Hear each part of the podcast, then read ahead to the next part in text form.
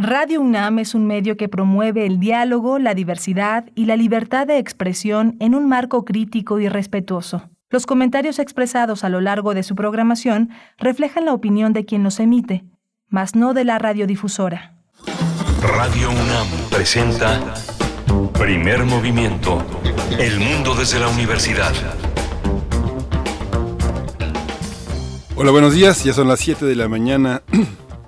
con cuatro minutos, con garraspera y todo. También en Chihuahua son las seis de la mañana con cuatro minutos en Ciudad Cuauhtémoc y en Ciudad Juárez tres ciudades con una programación propia, pero eh, bajo la misma ejida, la ejida, la guía de la radio universitaria en ese gran estado que es eh, el estado de Chihuahua. Estamos aquí en la Ciudad de México, en la cabina está Arturo González el día de hoy, está Violeta Berber en la asistencia de producción, eh, Frida Saldívar en la producción ejecutiva y mi compañera Berenice Camacho. Buenos días, Berenice. Buenos días, Miguel Ángel Quemain. Buenos días a la audiencia en este jueves ya, jueves 28 de octubre. Iniciamos con primer movimiento. Vamos a tener en unos momentos más la charla, una charla interesante acerca de la contaminación auditiva, eh, luego de que pues se reformara la ley ambiental en la Ciudad de México. Y, bueno, vamos a ver de qué se trata, de qué se trata con la doctora Jimena de Gortari, académica del Departamento de Arquitectura, Urbanismo e Ingeniería Civil de la Universidad Iberoamericana, autora del libro Guía Sonora para una ciudad y de capítulos de libros relacionados con el paisaje sonoro, el ruido y el espacio público. Así es que, bueno, iniciamos de esa manera en la emisión del día de hoy. Vamos a tener también la presencia del doctor Alfredo Ávila, eh, él es investigador del Instituto de Investigaciones Históricas de la UNAM y en toda esa historia eh, vamos a hablar hoy de Lucas Alamán, este político, empresario, escritor, eh, historiador, uno de los hombres que es eh, la base también de la preservación histórica de los archivos. Justamente el Archivo General de la Nación es uno de los que custodió este, este gran historiador, conservador para muchos, para muchos un hombre, un hombre polivalente, un hombre que es, eh, sigue, sigue estando presente y que no solo, no solo es el nombre de una calle, una calle medio oscura, pero que tiene el brillo de ese gran hombre, Lucas Alamán. Bien, pues también para nuestra nota nacional hablaremos de la consulta infantil y juvenil 2021 organizada por el Instituto Nacional Electoral y, que eh, es destinada y aplicada a niños y niñas de entre 3 eh, y 17 años de edad. Vamos a, conversar, a saber de eh, pues los detalles de esta consulta infantil y juvenil con Hilda Mora Jiménez, vocal de capacitación electoral y educación cívica en el doceavo distrito electoral del INE en la alcaldía de Cuauhtémoc. Vamos a tener también eh, la tasa cero y la menstruación digna. Este tema ya lo hemos tocado, pero ahora continuamos con este seguimiento, con la presencia y, la, y el análisis de Sharon Fernández. Ella es politóloga y administradora pública por la Universidad Iberoamericana, es consultora en comunicación política, integra la colectiva Indecibles. Actualmente es coordinadora de comunicación en Desde Mujeres y es la consejera de la asociación VOCEM, Voces contra la Esclavitud Moderna. La poesía necesaria esta mañana por ahí de las 9.05 en nuestra tercera hora. Yo tengo el gusto, tendré el gusto de compartir con ustedes poesía el día de hoy. Vamos a tener también los mundos posibles. Los jueves llegan las posibilidades de enfocar las, eh, eh, la problemática desde una óptica particular, la óptica del doctor Alberto Betancourt, quien es doctor en historia y es profesor de la Facultad de Filosofía y Letras de la UNAM. Derechos humanos. También el día de hoy cerramos así la emisión con en esta ocasión con la participación de Jacobo Dayan, coordinador académico de la Cátedra Nelson Mandela de Derechos Humanos en las Artes de la UNAM para hablar de la jurisdicción universal como alternativa de justicia en México, así que estos son los contenidos de esta mañana. Y bueno, como siempre lo que vayan ustedes presentando y los comentarios que nos hagan llegar a través de redes sociales que siempre son bienvenidos en nuestras redes arroba P Movimiento en Twitter y en Facebook, Primer Movimiento UNAM. Coméntenos, coméntenos, saludémonos, saludémonos también por ahí en esos medios sociodigitales. Vamos en este momento con nuestro corte informativo sobre COVID-19. COVID-19. Ante la pandemia, sigamos informados. Radio UNAM. La Secretaría de Salud informó que en las últimas 24 horas se registraron 386 nuevos decesos, por lo que el número de fallecimientos por la enfermedad de COVID-19 aumentó en México a 287.274. De acuerdo con el informe ofrecido ayer por las autoridades sanitarias, en ese mismo periodo se registraron 4.797 nuevos contagios por lo que los casos confirmados acumulados aumentaron a 3.793.783, mientras que las dosis de las distintas vacunas aplicadas contra COVID-19 suman ya 118.056.410. Los casos activos estimados en todo el país por la Secretaría de Salud son 28.700. En información internacional, la Organización Mundial de la Salud anunció que vigila el linaje AY.4.2 de la variante Delta del coronavirus, cada vez más presente en los contagios de COVID-19. En su balance semanal, la OMS indicó que desde julio se observa un aumento de la transmisión de esa secuencia. El organismo internacional dijo el pasado martes que se mantiene la emergencia internacional ante el coronavirus declarada el 30 de enero. El Comité de Emergencia de la OMS señaló que la pandemia está aún lejos, muy lejos de su final. En información de la UNAM, la Universidad Nacional Autónoma de México participa con el Gobierno de la Ciudad de México en el impulso de la movilidad eléctrica. Un ejemplo de ello son las pruebas de evaluación energética que el Instituto de Ingeniería realiza al denominado Metrobusito. El objetivo es valorar algunas líneas nuevas, las existentes también de electromovilidad del sistema Metrobús de la Ciudad de México. Germán Carmona Paredes, quien es investigador del Instituto de Ingeniería, explicó que este trabajo se efectúa a través del Laboratorio de Evaluación de Tecnologías Vehiculares, un proyecto en colaboración con la Secretaría de Educación, Ciencia y Tecnología e Innovación del Gobierno de la capital de la República.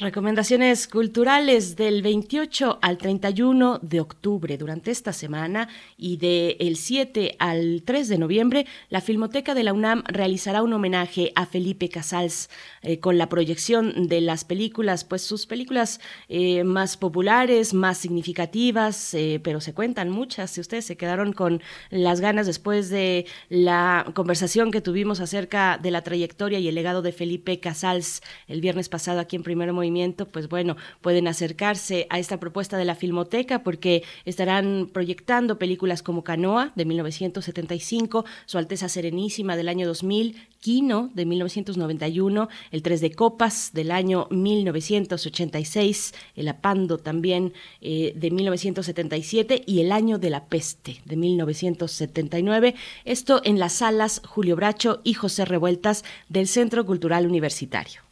Con este homenaje, la Dirección General de Actividades Cinematográficas de la UNAM eh, y la Filmoteca de la UNAM abre de nueva cuenta una programación en las salas de cine del Centro Cultural Universitario. Así que bueno, asistir al cine, eh, al cine Puma asistir al cine Puma y hacerlo para ver y recordar y ver por primera vez si no, si no lo han hecho eh, alguna de estas películas o todas de Felipe Casals. La entrada será gratuita previo registro en la página de la Filmoteca que es www.filmoteca.unam.mx diagonal ciclo diagonal homenaje a Felipe Casals, donde también ustedes pueden consultar las fechas y los horarios, pero bueno, ya es eh, esta semana y la que viene esta propuesta de la Filmoteca, este homenaje a Felipe Casals, Miguel Ángel, pues eh, muy oportuno y qué manera de volver a las salas en el Centro Cultural Universitario.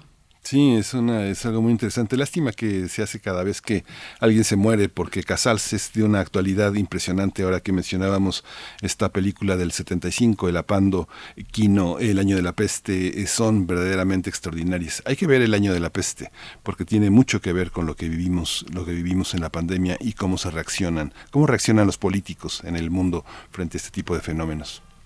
Así es, el año de la peste, además con un guion de mm, García Márquez, un guion de García Márquez, así es que, bueno, a mí me hizo falta por ahí tal vez que, nos compartieran y presentaran también las vueltas del citrillo, mm. que fue, si no estoy equivocada, la última o de las últimas películas, pues, este último tiraje de películas este, de, de, Felipe Casals, pero, pero ahí está esta selección muy interesante y también hay que buscarle en distintas plataformas, no todo está en Netflix, hay que irse a otras plataformas plataformas donde podemos encontrar pues eh, selección del cine mexicano, pues que ya es un clásico, Miguel Ángel. Sí, la Filmoteca tiene verdaderas joyas, eh, hay, que, hay que explorar, tiene cursos, tiene talleres, es, es un espacio verdaderamente importante. También la Cineteca Nacional, también eh, Filmin Latino, es algo que tiene, está muy cerca de nuestra cinematografía.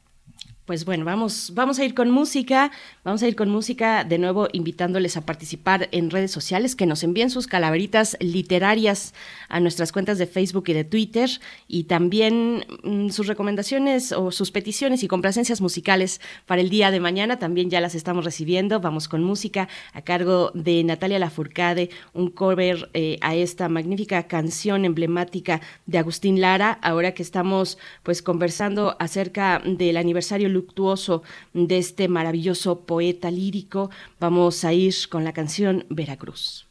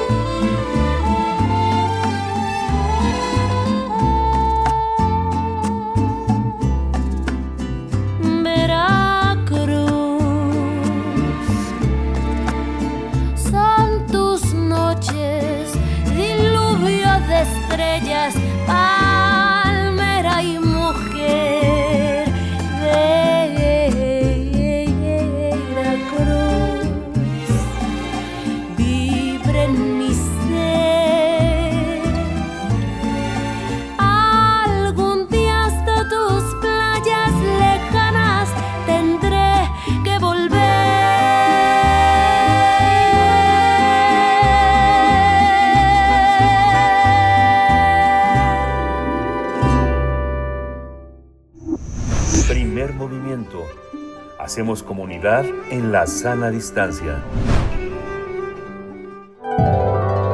Salud y sociedad. Ruido intenso es perjudicial para la salud del ser humano. Esta situación es más común en entornos urbanos donde el ruido del tráfico es persistente o en zonas donde circulan trenes o aviones. Además, los niveles altos de decibeles que se dan en conciertos y discotecas pueden llegar a ser muy perjudiciales para nuestra salud auditiva. Esto también ocurre cuando los vecinos deciden escuchar a un volumen muy alto la música, la música que sea. Sobre este asunto, la Organización Mundial de la Salud señala que para 2050 se espera que una de cada cuatro personas presente problemas auditivos y al menos 700 millones de los afectados necesitarán atención otológica para mejorar su audición. Para este organismo internacional, el ruido es un sonido desagradable y molesto que es potencialmente nocivo para la audición. A esta situación se suma el uso creciente de auriculares para escuchar música a niveles de volumen muy altos, lo que de acuerdo con especialistas está aumentando los casos de personas con problemas auditivos a edades más tempranas, incluso a partir de los 20 años.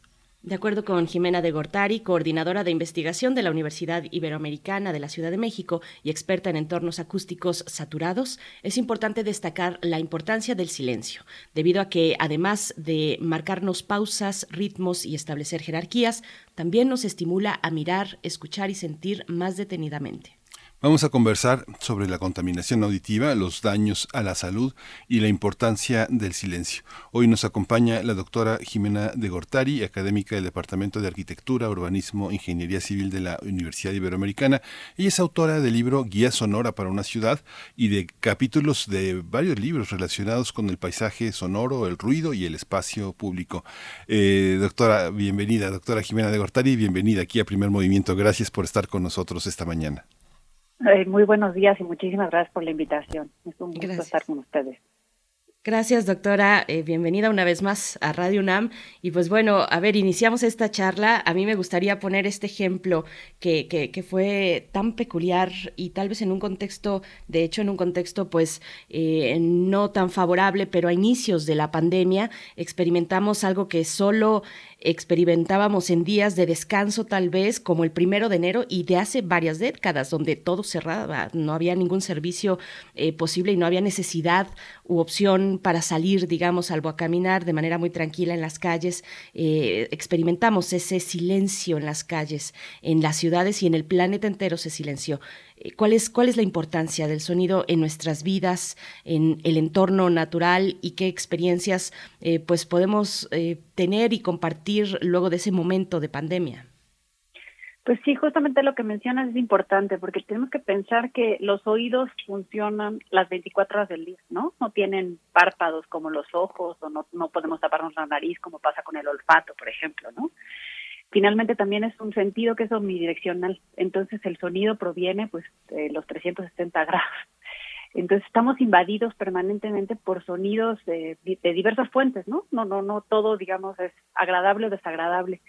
Eh, la importancia del silencio tiene que ver con eh, lo que decía un poco y escribía siempre, tiene que ver con hacer una pausa, poderse calmar, eh, permite escuchar otras cosas, en la pandemia era interesante, yo saqué el ejercicio de este de diario sonoro y los testimonios de inicio de pandemia para mucha gente era que era un silencio angustiante porque hay una hay un hábito al ruido que no permite, digamos, este estar en silencio, ¿no? Que no no permite conocer el silencio. El silencio significa también introspección, para mucha gente el silencio significa soledad, pero conforme fueron pasando, digamos, los días y quizá las semanas, la gente fue apreciando ese silencio y se fue le, fue permitiendo estar más en calma con ellos. A, a, pesar de pues el gran digamos la gran tragedia que significa esta pandemia a nivel mundial no entonces eh, las los testimonios iban marcando a lo largo de los días esta apreciación al silencio en decir bueno ahora escucho los pájaros puedo escuchar eh, digamos otro tipo de sonidos de los árboles cuando empezó la época de lluvias la gente empezó a apreciar mucho más la lluvia. En fin eh, es necesario tener esas pausas. Yo siempre digo que tendríamos que tener en estas ciudades tan caóticas y tan ruidosas unas cabinas de silencio donde pudiéramos hacer un respiro, ¿no? O espacios libres de ruido. de verdad que es necesario porque vivimos con, o sea, tenemos todo el tiempo estamos estimulando al cerebro en términos de, pues, de los sonidos que recibimos y percibimos todo el tiempo y no lo dejamos descansar y es muy importante hacer ese descanso. El espacio público, doctora, Doctora Jimena de Gortari, ¿cómo, cómo se logra tener esa, esa alternancia? A, veces eh, lo que nos suena ruidoso es las cosas que no nos gustan, la música de los vecinos, y a los vecinos les gusta un género musical que a nosotros nos disgusta, lo consideramos ruidosos. ¿Cómo, cómo establecer con las nuevas disposiciones que se tienen en la ciudad lo que es ruidoso, lo que no es ruidoso en términos, en términos de salud auditiva, decibeles, y generalmente no tenemos esa posibilidad de medirlos, ¿no?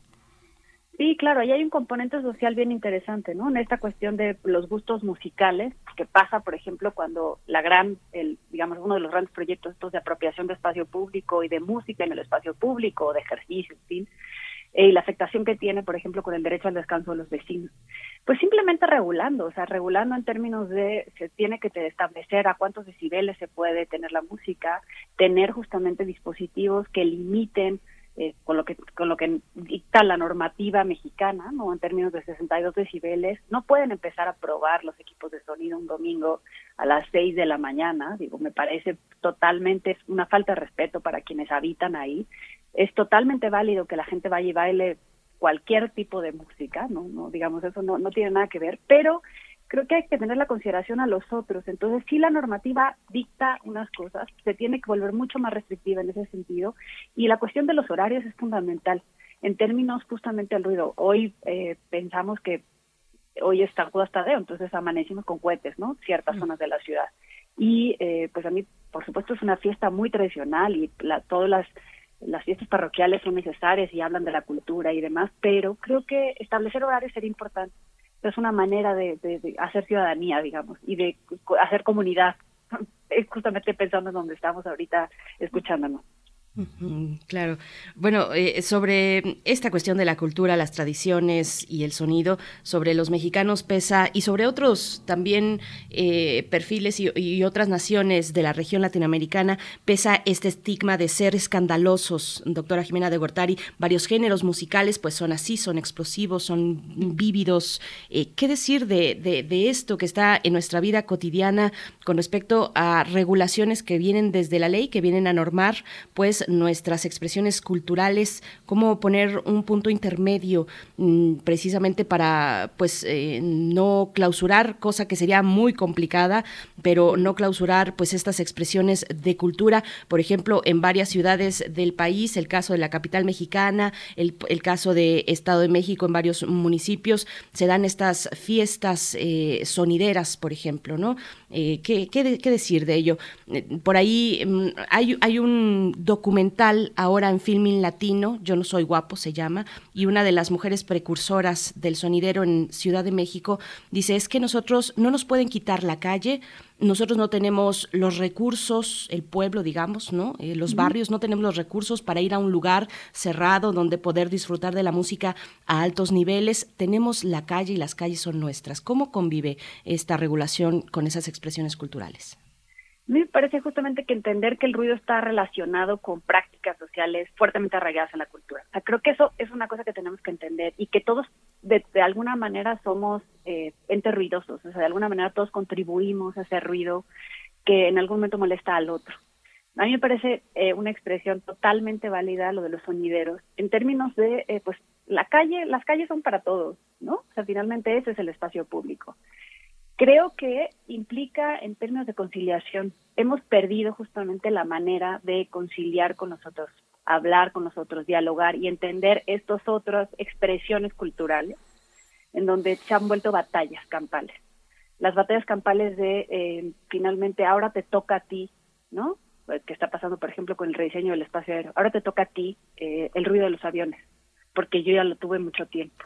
Y justamente eso es, creo que eso es una mala práctica ¿no? O sea, finalmente creo que es una cuestión de aceptación de los otros que hemos perdido. Cada vez somos más eh, individuales en términos de, pues yo hago ruido y a mí el resto de la humanidad no me importa. Y creo que tenemos que empezar a pensar en los otros en ese sentido. O sea, creo que es, una, eh, es algo que es fundamental, incluso para que las legislaciones y las distintas regulaciones puedan llevarse a la práctica. Porque lo que está pasando con las regulaciones que se están haciendo es que aquel que puede pagar va a seguir haciendo ruido. Y eso es gravísimo, ¿no? O aquel que puede pagar va a poder gozar del derecho al silencio. Y eso también es muy grave. ¿Las autoridades tienen mecanismos para medir eh, la queja de un, un ciudadano eh, que pide que un local comercial o que una actividad comercial acerca de su domicilio le baje al, volumen ahí este, estamos preparados para eso es algo que es algo que suele medirse en otros ámbitos eh, urbanos de otros países doctora Sí, claro que sí. En otros países está muy regulado. Digamos, la Comunidad Europea tiene una regulación muy eh, solvente, ¿no? Bastante este, fuerte en términos, pero va incluso con lo que yo siempre he dicho que es eh, necesitamos tener una regulación que vaya de la mano de una sensibilización ciudadana, de reglamentos de construcción e incluso también de la posibilidad de creación de nuevos materiales, ¿no? O sea, la generación de nuevos materiales para mejorar justamente la acústica. La sensibilización es fundamental y por supuesto siempre habrá alguien que rompa la norma, ¿no? Eso es evidente. En México tenemos, o sea, la Ciudad de México tiene eh, a la Procuraduría Ambiental y de Ordenamiento Territorial que de alguna manera es a quien se puede acudir para cierto tipo de ruidos de fuentes fijas. Ah, me, mencionabas los de eh, establecimientos mercantiles. Sin embargo, es una Procuraduría muy pequeña. Eh, el ruido es la tercera denuncia en esta ciudad, ¿no? Y, y el ruido, por ejemplo, de vecinos que mencionaban en un inicio en este intro, eh, no está suficientemente regulado, es muy complicado y tenemos que pensar también cómo este, estas denuncias que se hacen acaban siendo, eh, pues no necesariamente satisfechas o no necesariamente atendidas en el momento. El ruido puede ser una cuestión muy, eh, en términos temporales, muy corta. Entonces, a la hora que van a hacer la medición, no necesariamente, pues, sigue persiguiéndose ese ruido. Yo siempre he dicho, bueno, pues una app, ¿no? Tenemos unas apps que nos indican a cuántos IMECAS, bueno, ya no son los IMECAS, pero cuántas partículas en el aire, cómo está el aire, la temperatura y demás. Podríamos tener un, algo que dijera más o menos un mapa de ruido, que nos dijera cómo estamos en términos de ruido, cómo nos podemos cuidar, porque nos podemos cuidar, o sea, no, no hay, digamos, el ruido es bastante de sentido común y es necesario para que funcione toda esta regulación, sensibilización y demás, que aparezca en la agenda el problema que tienes que es un mal invisible y bueno, pues este solamente cuando te toca eh, normalmente te quejas, sinceramente. Doctora Jimena de Gortari, hemos visto pues y hemos tenido varios esfuerzos legislativos para regular la generación del ruido en la en la capital del país particularmente. ¿Cómo viene esta regulación de ahora eh, desde el Congreso de la Ciudad de México? Pues se han presentado, de, la, digamos, la legislación pasada se presentó una un nuevo reglamento, un nuevo artículo que justamente regula más fuentes. Hay varias iniciativas ahora eh, presentadas, algunas, digamos, a nivel federal que tienen que ver con aviación civil y el ruido de los aviones, las otras que van reguladas en términos de distintas fuentes. En el Congreso de la Ciudad de México ya se está trabajando eh, en regular y cómo regular las fuentes, pero el gran problema, y yo insisto siempre eso, es hay que aterrizarlas, o sea, la operatización de las de las de esas normativas tiene que aterrizarse en reglamentos, en sensibilización, en saber cómo medir, en saber quiénes miden. Eh, la verdad es que la impartición de la justicia, eh, pues lo sabemos bien, es un problema en este país. Entonces tampoco pues, esta cuestión de las sanciones y las multas es tiene es un arma de doble filo. Entonces hay que tener mucho cuidado. Entonces esa esa normativa tiene que ser muy eh, encaminada a pues sí, eh, establecer quizá mapas acústicos, eh, espacios, una zonificación en donde de alguna manera los espacios más sensibles como hospitales, escuelas y viviendas estén muy protegidos y de esa manera empezar a terminar lo que se tiene que hacer. Pero lo muy interesante que está pasando es que ya están en el Congreso y también hay unas en el Senado, ¿no? Entonces creo que ahí vamos. Esta, esta cuestión, eh, veía, las estadísticas que tenemos en materia de salud, el 33% de las personas con discapacidad son por problemas auditivos. Sin embargo, hay varias normas que, eh, que condicionan eh, el respeto, la, la, la, solidaridad con estas personas. Por ejemplo, todas las pues, condiciones de seguridad y higiene de los centros de trabajo donde se genere ruido tiene una norma. Eh, hay una norma nacional para determinarlo, toda la ley general para la inclusión de las personas con discapacidad incluye el ruido. Usted decía, doctora, que la gente que tiene más dinero siente que tiene el derecho de hacer más ruido. ¿Cómo, cómo determinar eh, este tipo, eh, todo este conjunto que es muy complejo? No sé, pienso en una ciudad como Madrid, por ejemplo, todas las puertas son portazos, todas las puertas que se cierran automáticamente, los baños parece que te van a tragar, ¿no? Por ejemplo, el metro de Roma. No, yo no conozco algo más ruidoso que el metro de Roma, es algo impresionante. El metro de México no es así, el metrobús no es así.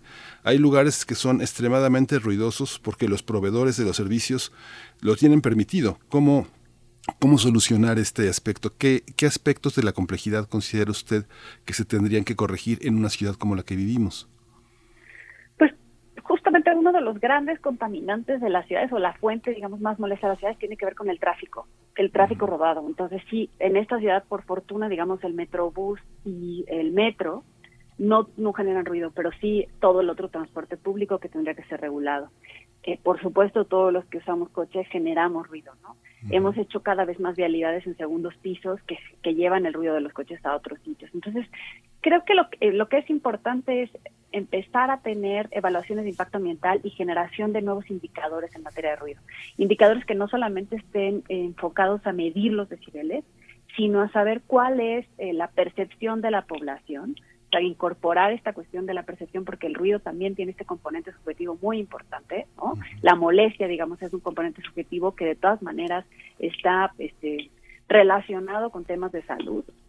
Entonces, empezar a incorporar en ese sentido otras, eh, en el indicador hacerlo un poco más amplio, incorporar también lo de las frecuencias, las frecuencias están muy vinculadas a la cuestión de eh, las molestias y demás, eh, y, trabajar en ese sentido para ver cuáles estrategias existen. Hay muchas estrategias a nivel mundial que se pueden trasladar, e insisto, hay muchas cuestiones de sentido común, de sentido común en términos de prácticas habituales que podríamos modificar. Lo primero es pensarnos a nosotros mismos en cómo nos movemos todos los días, un poco eso hacía en el diario sonoro, ¿no?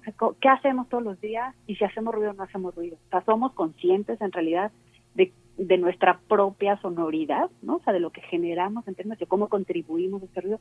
Creo que eso es un aspecto que hay que empezar a trabajar. Pero, insisto, como el sonido es algo que es invisible, que yo lo vería desde mi disciplina, o sea, hay una tiranía de, la imagen en términos de, por ejemplo, la arquitectura, el urbanismo y demás, y bueno, no hablemos más de la política porque pues no se puede fotografiar, ¿no? Este, este asunto, eh, pues creo que hay que por lo menos visibilizarlo, bueno, escucharlo es importante. Doctora Jimena de Gortari, hoy se privilegian los espacios abiertos por los temas, el tema de la pandemia. ¿Qué, pasa? ¿Cómo pensar los conciertos al aire libre, por ejemplo, las marchas, las manifestaciones eh, públicas en esta ciudad, que, que, bueno, es un espacio, una ciudad que, que recoge precisamente, que abraza esta protesta pública, eh, concentraciones en el espacio público, ¿cómo se piensan desde la mirada de la regulación del, del ruido? Pues mira, el, creo que en los espacios públicos hechos para conciertos siempre hay eh, un aviso a los vecinos, creo que siempre es importante, ¿no? O sea, pienso justamente en las plazas. Eh, informar que se va a hacer cierta cosa. Antes se anunciaba incluso cuando se iba a cerrar una vía, ahora no se avisan de nada. O sea, finalmente es está cerrado y ya no pues se puede pasar, en fin. Creo que eh, informar es una una estrategia que siempre funciona. En realidad, o sea, concientizar y decir, bueno, hay una necesidad de hacer un concierto, en fin hay muchos problemas ahora, por ejemplo, con las terrazas, ¿no? O sea, esta idea de tener que tener el local hacia afuera, que entiendo perfectamente por la pandemia. Eh, en principio se había prohibido, por ejemplo, tener música al aire libre por obvias razones, porque la gente no tenía que gritar. Eso ya se quitó. Entonces, hay consideraciones en eh, que se tiene que contemplar. Para no gritar, pues hay que procurar que la ciudad no esté en niveles, digamos, que te hagan elevar el volumen de voz. ¿Por qué? Porque hay porque pues evidentemente hay una contribución al posible contagio, ¿no? E, esta esta, cuestión de, de cuando uno grita, pues evidentemente eh, expele algo que puede ser eh, contagioso para el otro, por decirlo así rápidamente, tampoco soy médica, ¿no? Pero insisto, la parte de información es muy importante. No podemos amanecer un día sin saber eh, que iba, que iba a haber un concierto o que iba a haber una obra o una obra en construcción que funciona toda la noche porque así no obstruye el paso de los demás. Pero y los vecinos que dormimos ahí cerca, ¿qué sucede? Entonces son muchas cuestiones de sentido común en donde tiene que ver con horarios, compatibilidad de usos de suelo, compatibilidad de actividades. Eh, creo que es fundamental. Muchas personas consideran que es atentar contra sus libertades, eh, esta, estas capacidades de, escuchar las cosas. A, la gente decía, solía decir, estoy en, mi casa, pero al mismo tiempo había otras eh, prescripciones. No sé, yo recuerdo en muchos hogares que llegué a frecuentar de niño el portazo. Dice, no des el portazo, cierra con cuidado. El, el, cerrar las puertas de los coches. Hay, un, hay una manera de conducirse cuidadosamente y hay una parte muy escandalosa, hablar a gritos este, empujar las cosas, tirar las cosas, ser una, una persona eh, con, con, muchos descuidos que tienen que ver con, pues, con una cosa, como usted lo ha dicho, una cosa muy subjetiva. ¿Cómo combinar esto?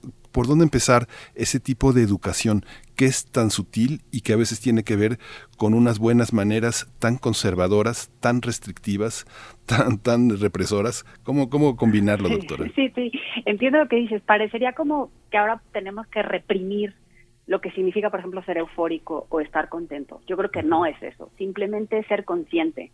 Y esa parte de la conciencia, pues creo que es una educación cívica.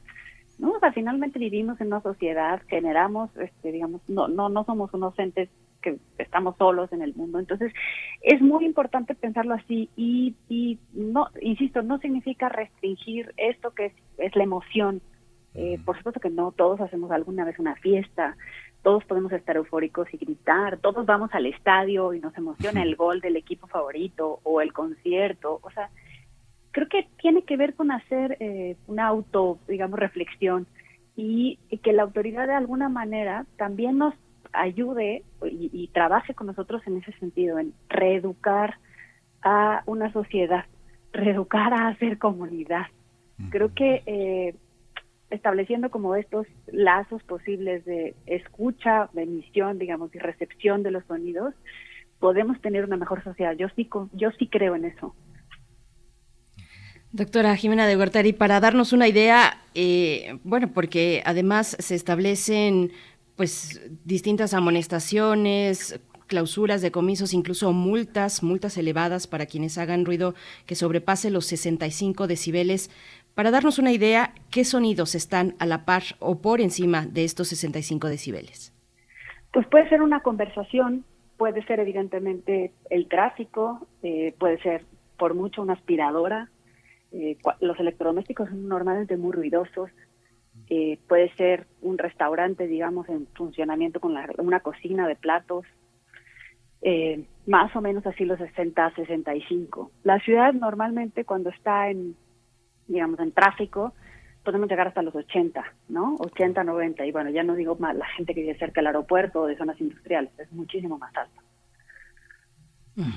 Esta, esta, esta regulación, eh, eh, usted que, ha visto eh, este, este avance de la ley, uno, uno ve, por ejemplo, ciertos avances en la legislación, pero un retraso en otros, mientras avanzamos en esta, en esta cuestión, por ejemplo, en términos de la Procuraduría Social, de la contaminación de ruido en unidades habitacionales, no cesa. Por ejemplo, muchos jóvenes ahora con la pandemia, pues utilizan los espacios pues para reunirse, estar en las patinetas. Las patinetas generan mucho ruido, el, el este, las grabadoras fuera de la sociedad. La Procuraduría Social, como dicen vulgarmente, no tiene dientes, no puede, no puede multar a los ciudadanos. Sin embargo, ahora esta nueva legislación le permite a la Procuraduría Social intervenir con una nueva ley en este espacio.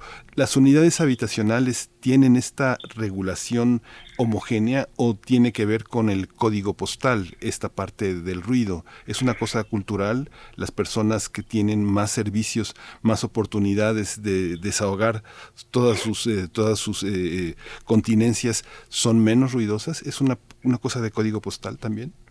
Pues yo no creería que es de código postal, yo creo que más bien es de posibles acuerdos entre vecinos. Lamentablemente, hay mucha movilidad en algunas viviendas, ¿no? Entonces eso genera que los acuerdos, digamos, previos que se hacen entre vecinos no necesariamente se respeten cuando llegan otros nuevos vecinos. Pero creo que tiene que ver con, yo insisto mucho en la posible conciliación, creo que las unidades habitacionales tienen esa posibilidad, pero también tiene que ver con una autoridad que no prevé posibles eh, impactos, por ejemplo, de lo que tiene que ver con la economía o la pandemia. O sea, pensemos en todas las, eh, todas las viviendas que nos tuvimos que venir a trabajar a nuestras casas y algunos de nuestros trabajos pueden ser ruidosos.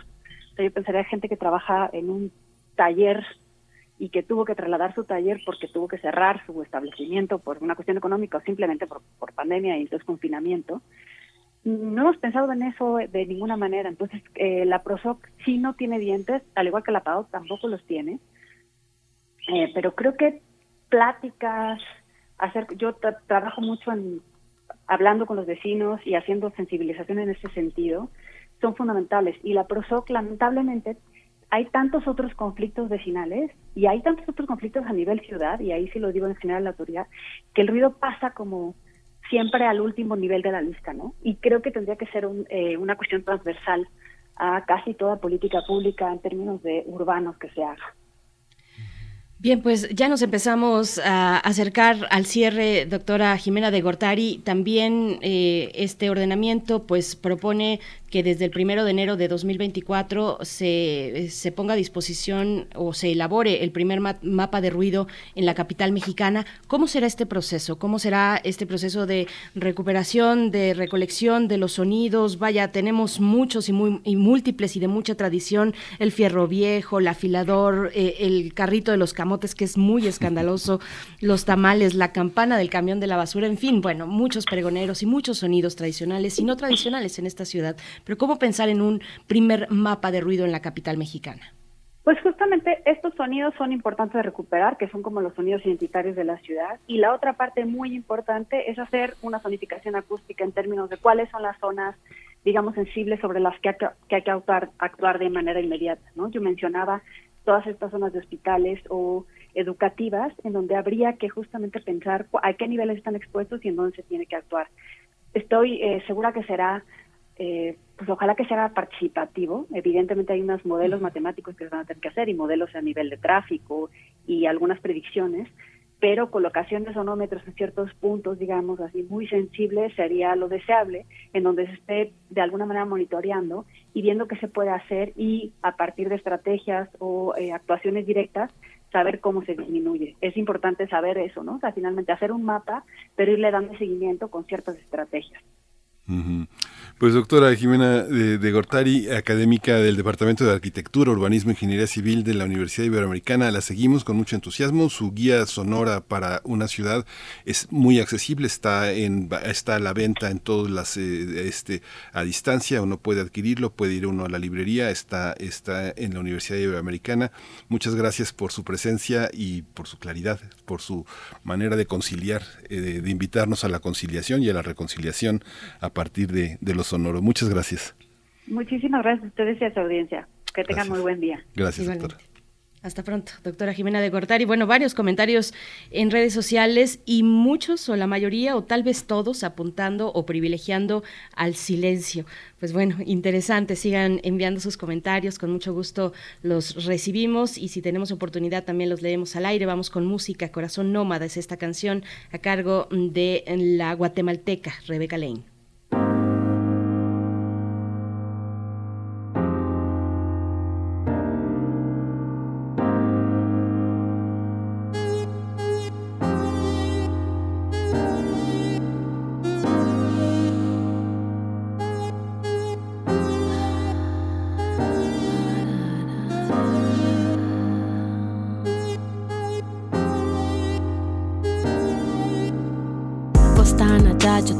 Y sin embargo yo estoy allá y vos acá de vez en cuando. Quiero viajar, acompañarte a los sueños. Mi anzuelo en tus almohadas celestiales, tantos males en el mundo. Hace falta el fuego interno. Nos olvidamos de la diosa y del trueno en el pecho. Y cuando yo te siento adentro, me elevo y el tiempo transcurre lento.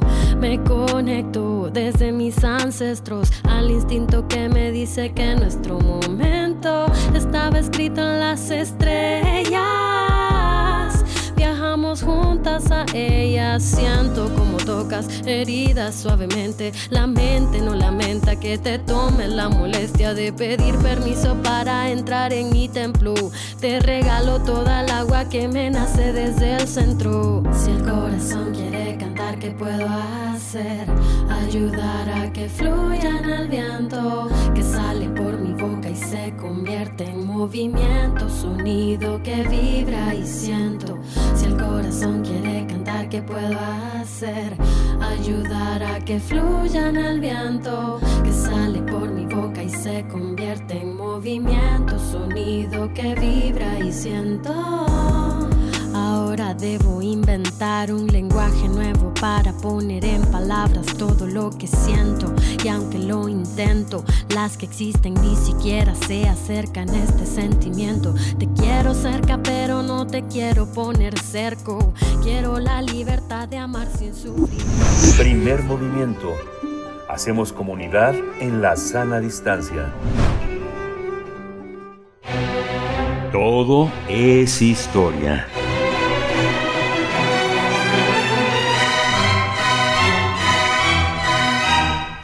Nos acompaña ya esta mañana el doctor Alfredo Ávila, investigador del Instituto de Investigaciones Históricas de la UNAM, para hablar de la biografía de Lucas Alamán. ¿Cómo estás, Alfredo Ávila? Bienvenido este, esta mañana de jueves. Hola, Berenice, buenos días. buenos, días, al auditorio. Miguel Ángel, ¿cómo estás? Muy bien, buenos días, Alfredo, bienvenido. Pues mira, e, esto es en realidad hablar con pretexto de la presentación que recién hicimos de la biografía, una biografía enorme que escribió el historiador eh, eh, estadounidense que está en la Universidad de, California en San Diego, Eric Van Jong. Eh, y, si me permiten, bueno, lo que no, quiero hablar solamente de la biografía de, Alamán, que, es muy, muy interesante, recién publicada por la Universidad de Yale, y de la que nos han dicho que ya empieza a traducirse, aunque va a tardar, va a tardar un tiempo, para publicarse en el Fondo de Cultura Económica, que tiene los derechos de traducción. Eh, Eric Van Jong es un historiador eh, eh, que desde hace mucho tiempo ha hecho aportaciones muy significativas, muy importantes para la historia mexicana y tiene una trayectoria muy peculiar porque sus primeros trabajos, su tesis de doctorado que apareció publicada en inglés y después también el Fondo de Cultura Económica lo, lo tradujo, es sobre la región y el mercado de Guadalajara en el siglo XVIII. Es decir, era una historia económica dura, una historia económica que atendía eh, a los tipos de producción que había en la región de Guadalajara, más o menos lo que dice el estado de Jalisco, pero también otras regiones, eh, la, estructura de las haciendas, la estructura de eh, los ranchos y de las comunidades indígenas, el, el impacto de esta ciudad, una ciudad que creció en el siglo XVIII para convertirse en la segunda ciudad más importante de la Nueva España y cómo eh, la demanda de productos que eh, ejercía esta capital, de, que tenía una audiencia, pues eh, fomentó un desarrollo no visto en otras partes de la Nueva España, tal vez con la excepción, o no tal vez, sino con la excepción de El Bajío, que también creció muchísimo, pero por el mercado de la ciudad de Guanajuato eh, y, el boom minero. Guadalajara no tenía un boom minero, aunque hay algunas zonas mineras cercanas, pero el solo hecho de ser una capital administrativa tan importante, pues ocasionó que creciera y que, y que toda la economía se fuera hacia esa ciudad, eh, hacia el mercado de esa ciudad. Ese fue el, el, el, primer estudio de Eric Van Jong y al que le siguieron después una serie de artículos, de publicaciones que recopiló en algún libro que se tituló La crisis del orden colonial, eh, en, en los que ya daba un pequeño paso, ya no era historia económica dura, sino historia socioeconómica. Eric en aquellos trabajos ya mostraba las implicaciones sociales del desarrollo económico en esa región, en la región de Guadalajara, a finales del siglo XVIII y comienzos del siglo XIX. Y mostraba, por ejemplo, cuál era el impacto que tenía el gran mercado, no en las grandes haciendas, sino en los ranchos, en, los pequeños productores que tenían que vender su producto de inmediato para poder eh, eh, sobrevivir. Un trabajo parecido a lo que estaba haciendo John Tutino para, para Guanajuato y el Bajío. Eh, pero desde una perspectiva mucho más, mucho más social. De hecho, hay algunos trabajos muy interesantes de aquella época sobre la lucha de clases en las comunidades indígenas y cómo se evitaba la lucha de clases en las comunidades indígenas eh, eh, aunque en, términos prácticos las élites indígenas sí se apropiaran de los medios de producción de la, de, la comunidad.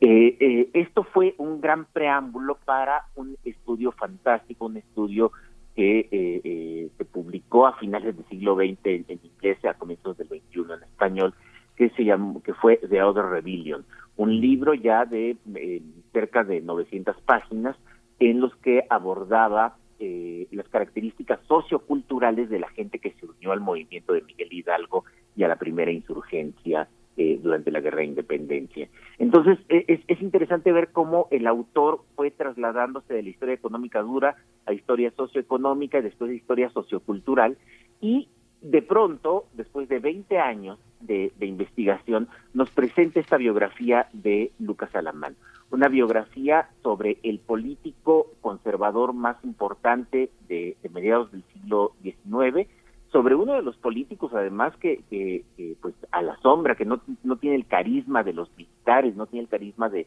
de Guadalupe Victoria, de Nicolás Bravo, de, de, Antonio López de Santa Ana para, para volverse atractivo, sino que es un político, eh, Erika Pani decía, incluso un político medio gris, es decir, es este hombre poderoso, muy, muy poderoso, pero para empezar no es militar, siempre anda vestido de, de levita, y es muy tradicional en sus en sus formas, pero sin duda un gran un gran negociador. Nos presenta esta biografía de Lucas Talamán también muy novedosa, en la cual resaltan por lo menos dos características. Una biografía que también tiene eh, cerca de 900 páginas, un poco más de 900 páginas. Eh, la, y el autor dice que tuvo que dejar muchas en, su computadora porque ya no le permitieron ponerlas en, el libro.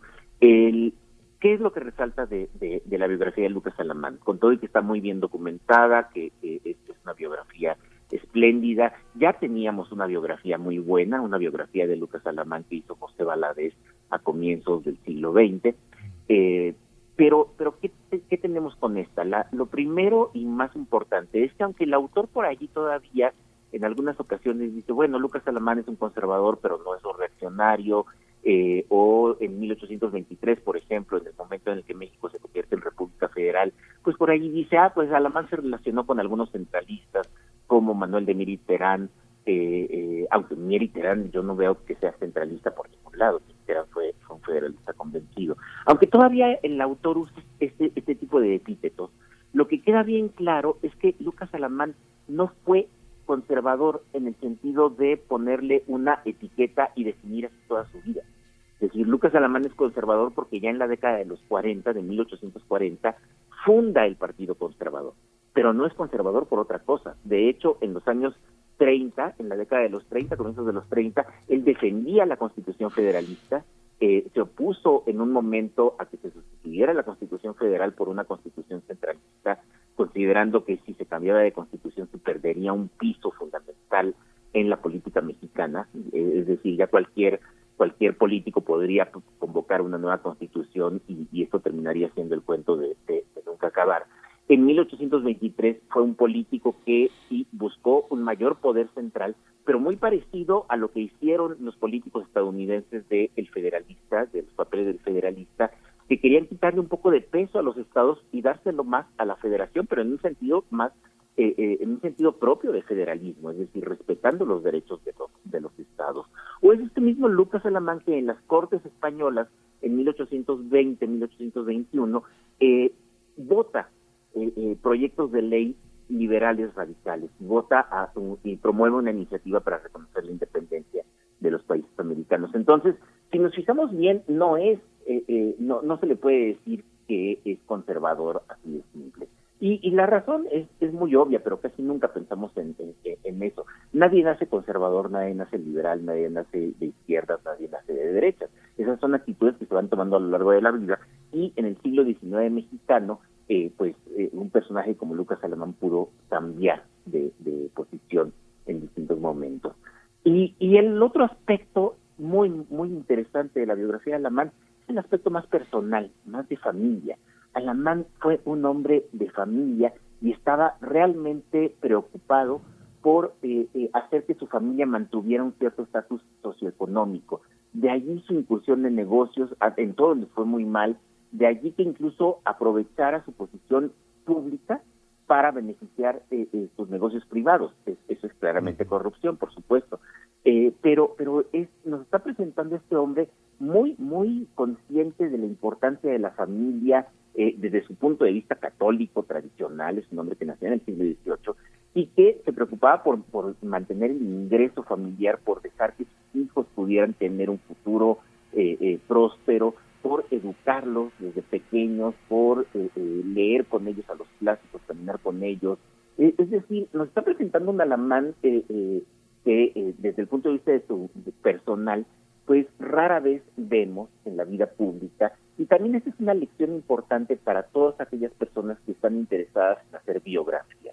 La biografía de un personaje, sobre todo de un personaje público, no es solo la visión pública que tenemos. Hay que recordar que prácticamente todas las personas pues tienen una vida una vida privada. A, veces también en algún político mexicano sí creo que no, pero pero todos tienen una, una, vida política privada, familiar y eh, hay que ponerle también atención a eso. Alfredo, eh, que había otra, eh, la vimos la presentación, la presentación fue fenomenal, tuvo algunos problemas medio técnicos el pasado martes con Erika Young desde su casa, Erika Pani, estuviste tú, estuvo Antonio Saborit, tres historiadores, tres momentos de, la, de nuestra historia frente a un historiador que ha sido verdaderamente analizado y que forma parte de la Academia de Ciencias y tengo entendido, Erika Young forma parte ya de nuestro repertorio de estadounidenses mexicanos. ¿Cómo, cómo, ¿Por qué elegir a Lamán? ¿Por porque eh, tú consideras que después de esa gran investigación, de esa gran indagación, es Alamán la figura que tuvo que ser biografiada? ¿O, pues su trabajo muestra la periferia, una periferia central en otros terrenos?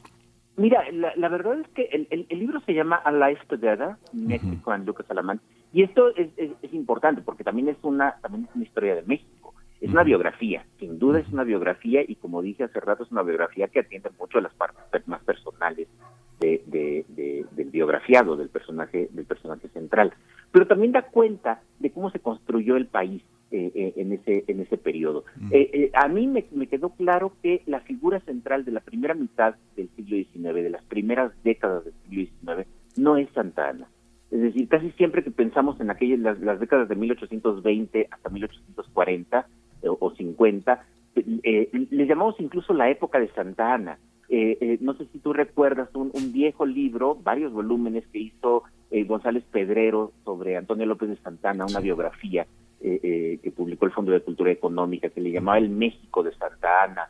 Y, es un nombre que, que suele, que suele usarse con mucha frecuencia. No, es, también el México de Lucas Alamán.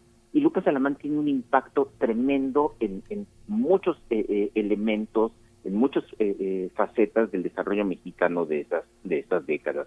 El desarrollo industrial, por ejemplo, el considerar que hay un que, México si quería salir adelante tenía que eh, fortalecer un estado que protegiera la industria, que protegiera la economía. son son propuestas que chocaban con las propuestas ideológicas liberales.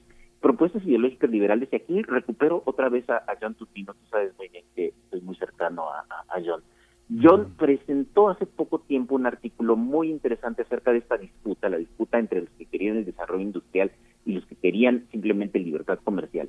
Y lo que dice John es que los que querían libertad comercial, sin decirlo claramente, aunque algunos sí lo, lo llegó a decir, lo que querían era una economía esclavista. Lo que querían era una economía como la economía del Caribe, como la economía del sur de Estados Unidos, dispuesta para la exportación e importación completa, pero con la productividad que daban las plantaciones esclavistas. México no tenía eso, México no fue un país esclavista, ni lo fue por condiciones socioeconómicas, pero tampoco lo fue por convicción. México abolió la esclavitud desde muy, desde muy pronto. Y, y, la, la, apuesta de Lucas Alamán era una apuesta consecuente con esta, con, con, pues con la realidad social y con la convicción política mexicana de que no debía sobrevivir la esclavitud. Sí, pues Alfredo Ávila, pues muchísimas gracias por esta contribución. Es la oportunidad también de, revisar nuevamente La otra rebelión, un libro también de anticipaciones publicado muy tempranamente antes de, los, de, las, de las conmemoraciones del Bicentenario y que bueno, es una también es otra, eh, afortunadamente en español, pero ah, Una vida juntos también es algo que quienes puedan seguirlo, pues será una, una obligación ciudadana. Muchas gracias, Alfredo Ávila. Gracias a ustedes y buenos días a todos. Gracias. Hasta pronto. Con esto nos vamos a despedir de la Radio Universidad de Chihuahua. Ya vamos al corte, son las 8 con dos minutos. Volvemos para nuestra segunda hora en primer movimiento. Síguenos en redes sociales. Encuéntranos en Facebook como Primer Movimiento y en Twitter como arroba PMovimiento. Hagamos comunidad.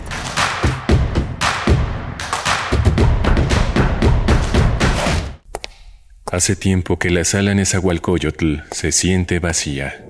Pero este parece un buen momento para recuperar terreno y regresar a los espacios que nos esperaban con los brazos abiertos. La Orquesta Filarmónica de la UNAM vuelve a recibir a su público en la sala Nezahualcóyotl. Consulta el protocolo COVID para asistir a los conciertos en música.unam.mx diagonal protocolo-COVID o escúchalos a través de Radio UNAM todos los domingos a las 12 horas. Es bueno estar de vuelta. Radio UNAM, Experiencia Sonora.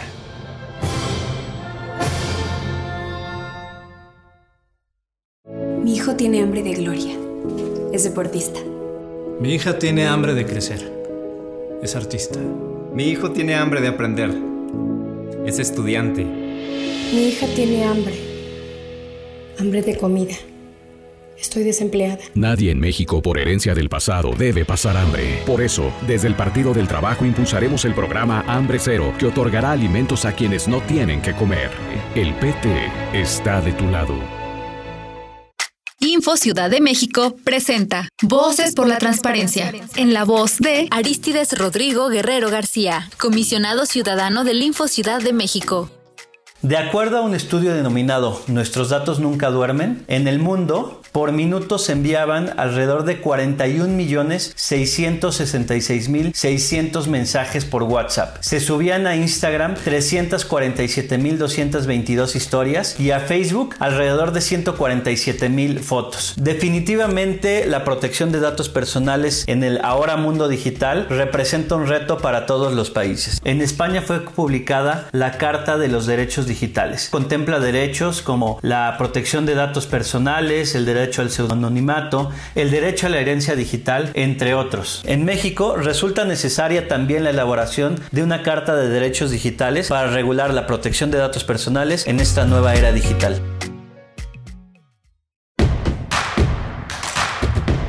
Queremos escucharte. Llámanos al 55 36 43 39 y al 55 36 89 89. Primer movimiento. Hacemos comunidad.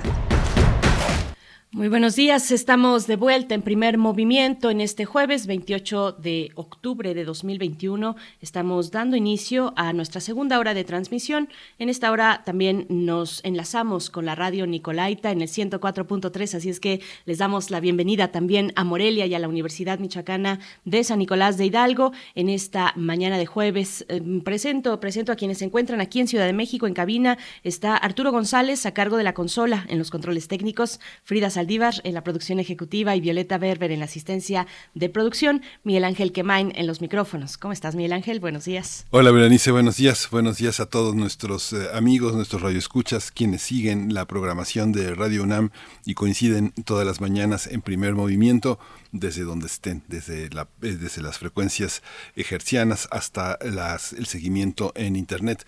Estamos también conectados a la radio Nicolaita como todos los días en, esta gran, esa gran radiodifusora ya con casi medio siglo al aire y que representa uno de los puntos importantes de ese lado del Pacífico para hacer comunidad. Vamos a tener, vamos a tener una, una mañana interesante en esta segunda hora, la consulta infantil y juvenil 2021. Es eh, un un, terreno importante de indagación. Vamos a hacerlo con Hilda Mora Jiménez. Ella es vocal de capacitación electoral y educación cívica en el doceavo distrito electoral del INE en la alcaldía en Cuauhtémoc. Va a ser muy interesante conversar con ella y escuchar a través de su, de, su propio testimonio qué, cuáles son las características, qué se le pregunta, qué dicen, qué dicen los niños y los jóvenes sobre la vida cívica, la vida política de nuestro país. Después, en nuestra nota del día, hablaremos de la tasa cero y la menstruación digna. Estaremos con Sharon Fernández, politóloga y administradora pública por la Universidad Iberoamericana. Es consultora en comunicación política y también es integrante de la colectiva Indecidibles. Actualmente es coordinadora de comunicación en Desde Mujeres y consejera de la asociación VOCEM, Voces contra la, Esclavitud Moderna. Nos ha acompañado precisamente para ese tema, el tema de la eh, esclavitud moderna y sus distintas eh, formas y variantes y vamos a hablar hoy de menstruación digna, esta discusión en torno eh, pues a la tasa cero a los productos de higiene menstrual. Así es que bueno, un tema también que se ha impulsado ya desde hace tiempo y no solamente en este país, en otros países, en otras latitudes, eh, como parte de eh, este acceso a una igualdad entre hombres y mujeres en las cuestiones fiscales. Pues bueno, vamos a ver de qué se trata con Sharon Fernández, Miguel Ángel. Sí, vamos a tener esa oportunidad y justamente venimos de una discusión amplia sobre cómo hacer comunidad, cómo construir acuerdos, cómo reconciliarnos con nuestros propios prejuicios y nuestras propias diferencias a partir de la convivencia con los demás. Ya Alfredo Ávila lo planteó en este gran fresco que ha trazado este gran historiador Eric Van Jung a través de, eh, sus libros, de esta biografía que con todo y que está en inglés, los trabajos de Eric Van Jung son conocidos, están entre nosotros, forman parte de una gran, de una gran, de un gran fresco de historia de México en la que justamente como acaba de decir mi compañera Bernice Camacho, quien he trabajado sobre el tema de la esclavitud moderna, tendrá eh, una, una idea que viene de lejos, que tiene ya más de 200 años y que se ha continuado de una manera pues increíble, que ha tenido una, un enorme arraigo entre nosotros, por desgracia. Hasta, ha llegado hasta la película Roma, ¿no? en, esta, en esa esclavitud moderna en la que nos negamos a aceptarla como bajo ese concepto de nuevas esclavitudes, de esclavitudes con un nuevo signo. ¿no? Por supuesto, pues bueno, están nuestras redes sociales para recibir sus comentarios al respecto, como ya lo hacen con la cuestión de la contaminación auditiva y esta nueva normativa o regulación en la Ciudad de México que fue recientemente aprobada y, nos hacen varios comentarios. Lingmin, bueno, eh, nos hace varios comentarios al respecto, sobre todo de su vecindario, de su barrio, dice mis vecinos, siempre les dio igual la pandemia en esta cuestión, pues cuando en los primeros meses recordaremos aquel silencio, pues que era un, un, silencio que gritaba tragedia al, mismo tiempo, eh, porque todos estábamos pues en este eh, confinamiento en sus momentos más críticos y sabiendo que lo que ocurría afuera eran eh, pues primordialmente actividades que tenían que ver con, con, la salud y con atender a las personas enfermas, pues bueno, por acá también nos, bueno, nos hacen varios comentarios, dice Flechador del Sol, será más por causa de audífonos o el mal uso de estos no afecta. Eh, bueno, esta cuestión de, la utilización constante de audífonos actualmente. Eh, dice también Raquel Martínez, hola, la fiesta de San Judas se ha manifestado desde ayer por la tarde con cohetes, pero los perritos de los vecinos han estado muy inquietos por esa razón. ¿Cómo puede coexistir la tranquilidad de las mascotas con las costumbres? Pues bueno, pues sí, eh, difusión, sensibilidad, empatía, en fin, es un tramo que tiene que ver también con esta parte de una divulgación y una difusión de una vida en común en ciudades como esta. Y, hay que tener también eh, esta mañana, cuando se da en la iglesia, para el caso de la capital del país, en la iglesia de San Hipólito, de San Hipólito eh, pues el arribo de feligreses por este culto a San Judas Tadeo, patrono de las causas imposibles, porque hay cierre de vialidades en torno a esta iglesia de San Hipólito. Así es que, bueno, tomen también sus precauciones, Miguel Ángel. Sí, justamente es un, es un espacio, es un punto que tradicionalmente es conflictivo, pero la policía, eh, eh, los agentes de la, de la ciudad logran tener un gran control. Finalmente es una fuente de contagio enorme porque es inevitable eh, pegarse a las demás personas en ese tránsito tan tan este tan intenso. Pero bueno, son parte de las ritualidades en las que pues las personas adultas aceptan ese riesgo en nombre de su fe.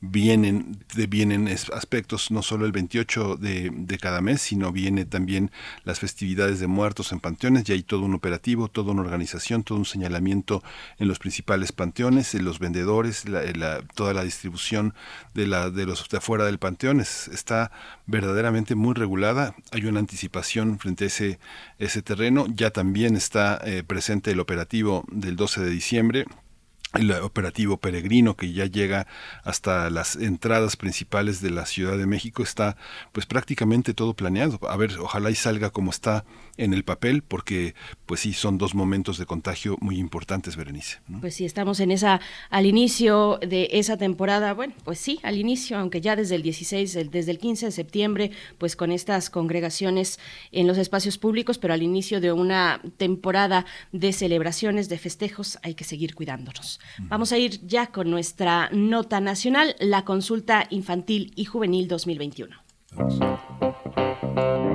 Nota nacional.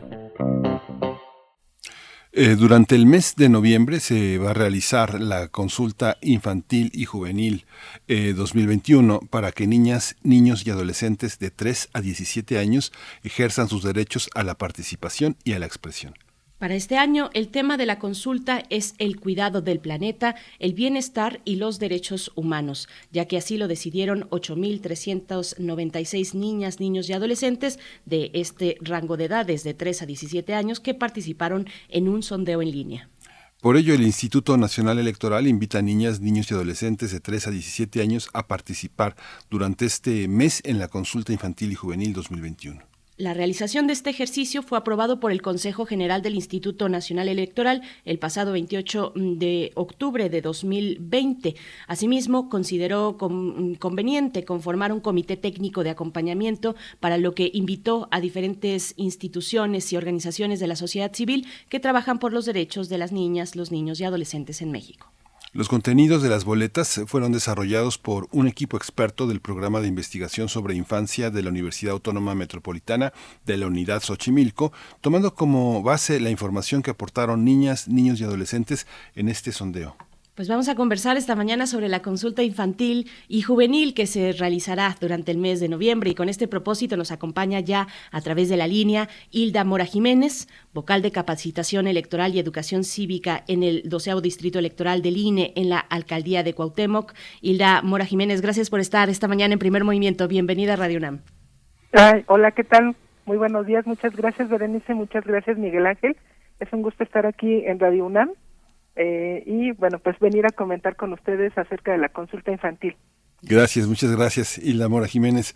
Pues eh, eh, empecemos por los aspectos generales. Es una consulta que ya tiene un histórico dentro del propio INE 1997-2018. Es un marco importante para considerar los temas, las metodologías, los diseños muestrales. ¿Cómo está en, esta, en este año que ha transcurrido toda la planeación? ¿Cómo podemos entender eh, los resultados del sondeo, qué tan fiables son, cómo se definieron los contenidos temáticos y cómo se, cómo se trabajó este sondeo.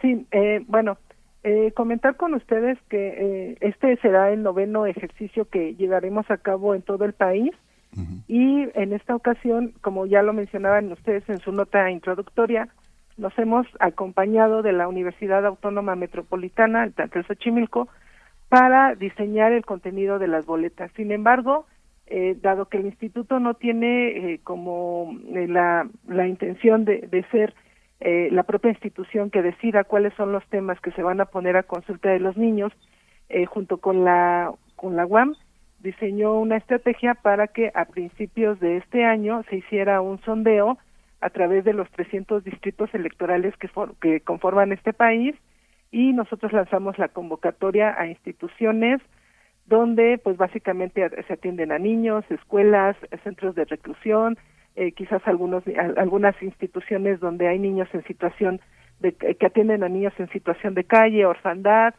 eh, niños migrantes, trabajadores, etcétera. Entonces, a partir de estos 300 distritos levantamos el sondeo, la, eh, hicimos la convocatoria, esta fue la, la, 13 eh, niños, 113 niños que nos mencionan y fue que eh, con esta lluvia de ideas que ellos eh, expresaron en ese momento, la UAM y el Instituto Nacional Electoral empezaron a diseñar el contenido de la temática. De lo que se trata es de que fueran los propios, de lo que se trató fue que los propios niños y los jóvenes eh, pusieran a consideración los temas sobre los que querían participar y es una, y la respuesta fue muy interesante porque el contexto ha sido diferente debido a la situación de pandemia en la que hemos estado a partir de febrero del 2020. Los resultados arrojaron pues las temáticas que ustedes mencionan, es el, cuidado del planeta, el autocuidado y los derechos y los derechos humanos. En este sentido, bueno, tenemos una representación nacional que abarca, bueno, pues los 300 distritos del país y donde tenemos niños que incluso eh, son hablantes de alguna lengua indígena, son niños que tienen algún tipo de discapacidad, etcétera, ¿no? Entonces, eh, la, la, la, el, la, el marco es muy diverso y esto eh, hace que entonces el instituto haga la propuesta junto con eh, la UAM de cuáles serían los contenidos. Sin embargo, eh, bueno, hemos tenido algunas limitantes en el instituto, sobre todo por el contexto de la pandemia, y pensando en eso es que se ha diseñado una estrategia para que básicamente el ejercicio ahora se realice de manera virtual. Es decir, vamos a tener una, una liga nacional donde los niños eh, puedan eh, responder a través de una boleta virtual, eh, las van a contestar los cada una de las opciones que se les presentan. Aquí quiero eh, mencionar que tenemos cuatro rangos de edad, de 3 a 5 años, de 6 a 9 años, de 10 a 13 años y de 14 a 17 años. Entonces, en este sentido, cada una de las de las de las preguntas de la de la boleta de la consulta van dirigidas a esos a esos rangos de edad. No es lo mismo lo que le vamos a preguntar a una niña de tres años a lo que le vamos a preguntar a un joven de 17 años. Entonces viene pensado eh, pedagógicamente en este sentido cómo se diseñan estas boletas, cuál es el contexto y aunque las temáticas siguen siendo las mismas, digamos que las preguntas no van orientadas ya hacia lo que nos va a responder un pequeño de tres años a, a una adolescente de 16 años. Y eh, bueno, esa es nuestra modalidad virtual. También vamos a tener las modalidades eh, mixtas en, en, en, centros escolares, es decir, que podemos ir con las boletas eh, tradicionales en papel para que ahí nos respondan. Estas van a ser las menos utilizadas, sobre todo pensando en eh, mantener las cuestiones de, de, sanidad y también vamos a ir con eh, la modalidad eh, presencial, pero vamos a recoger la respuesta a partir de dispositivos móviles, donde a través de una app que nosotros ya traemos precargada en estos dispositivos, o en su caso que las escuelas que hemos visitado para solicitar su anuencia para participar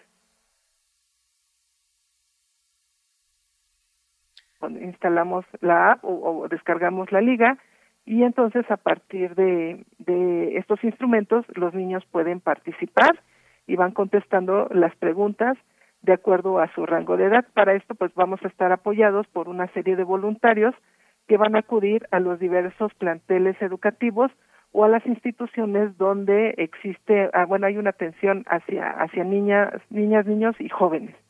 Esa es la estrategia que nosotros tenemos diseñada para implementar. Eh, comentar con ustedes que a nivel nacional esperamos por lo menos que haya se instalen 19.500 casillas. Esto nos habla de un rango bastante grande. Si lo comparamos con una elección normal donde votamos los adultos, pues estamos pensando que en el 2021 tuvimos cerca de 120.000 casillas. Ahora vamos a tener 20.000 casillas infantiles, más o menos en promedio y nos habla de una relación de de 1 a 6, ¿no? Entonces, eh, es un esfuerzo grande que se conjunta eh, a través de las 32 entidades de este país. En cada uno de estos países, de estos estados, vamos a instalar las casillas infantiles y además hemos pensado también, pues, tener una serie de elementos que nos permita abarcar la mayor cantidad de niñas, niños y jóvenes. Por ello, hemos diseñado, incluso se, se tiene previsto en aquellas eh, zonas que así lo requieran, eh, tener boletas en, lengua indígena, eh, estamos hablando básicamente de estados como eh, Chiapas, Oaxaca, Veracruz, Puebla, y también eh, vamos a tener boletas en, sistema braille, ¿no? Para los niños que, con niños jóvenes, niñas que conozcan el sistema braille, pues puedan hacer uso de, estas boletas. es un ejercicio que sintetiza la experiencia que llevamos a partir de estos ocho las ocho consultas previas y ahora, eh, digo, en el contexto de la pandemia, pues esperamos tener los eh, buenos resultados que hemos tenido ya en los anteriores ejercicios. Hilda Mora Jiménez, ¿cómo llegar a los grupos más vulnerables? ¿Dónde están esos niños, esas niñas, esos adolescentes? ¿Y cómo pretende esta consulta llegar eh, hasta esos lugares? Aquellos eh, adolescentes, por ejemplo, en sociedades de convivencia eh, que antes se llamaban en conflicto con, con la ley. también aquellos que se encuentran en los centros penitenciarios con sus madres. en fin, los chicos en situación de calle. Cuentan un poco de estos eh, grupos más vulnerables. Sí, de, em, el instituto tiene pensado establecer, y esto lo ha venido haciendo a través de sus anteriores consultas, ahora no es la excepción.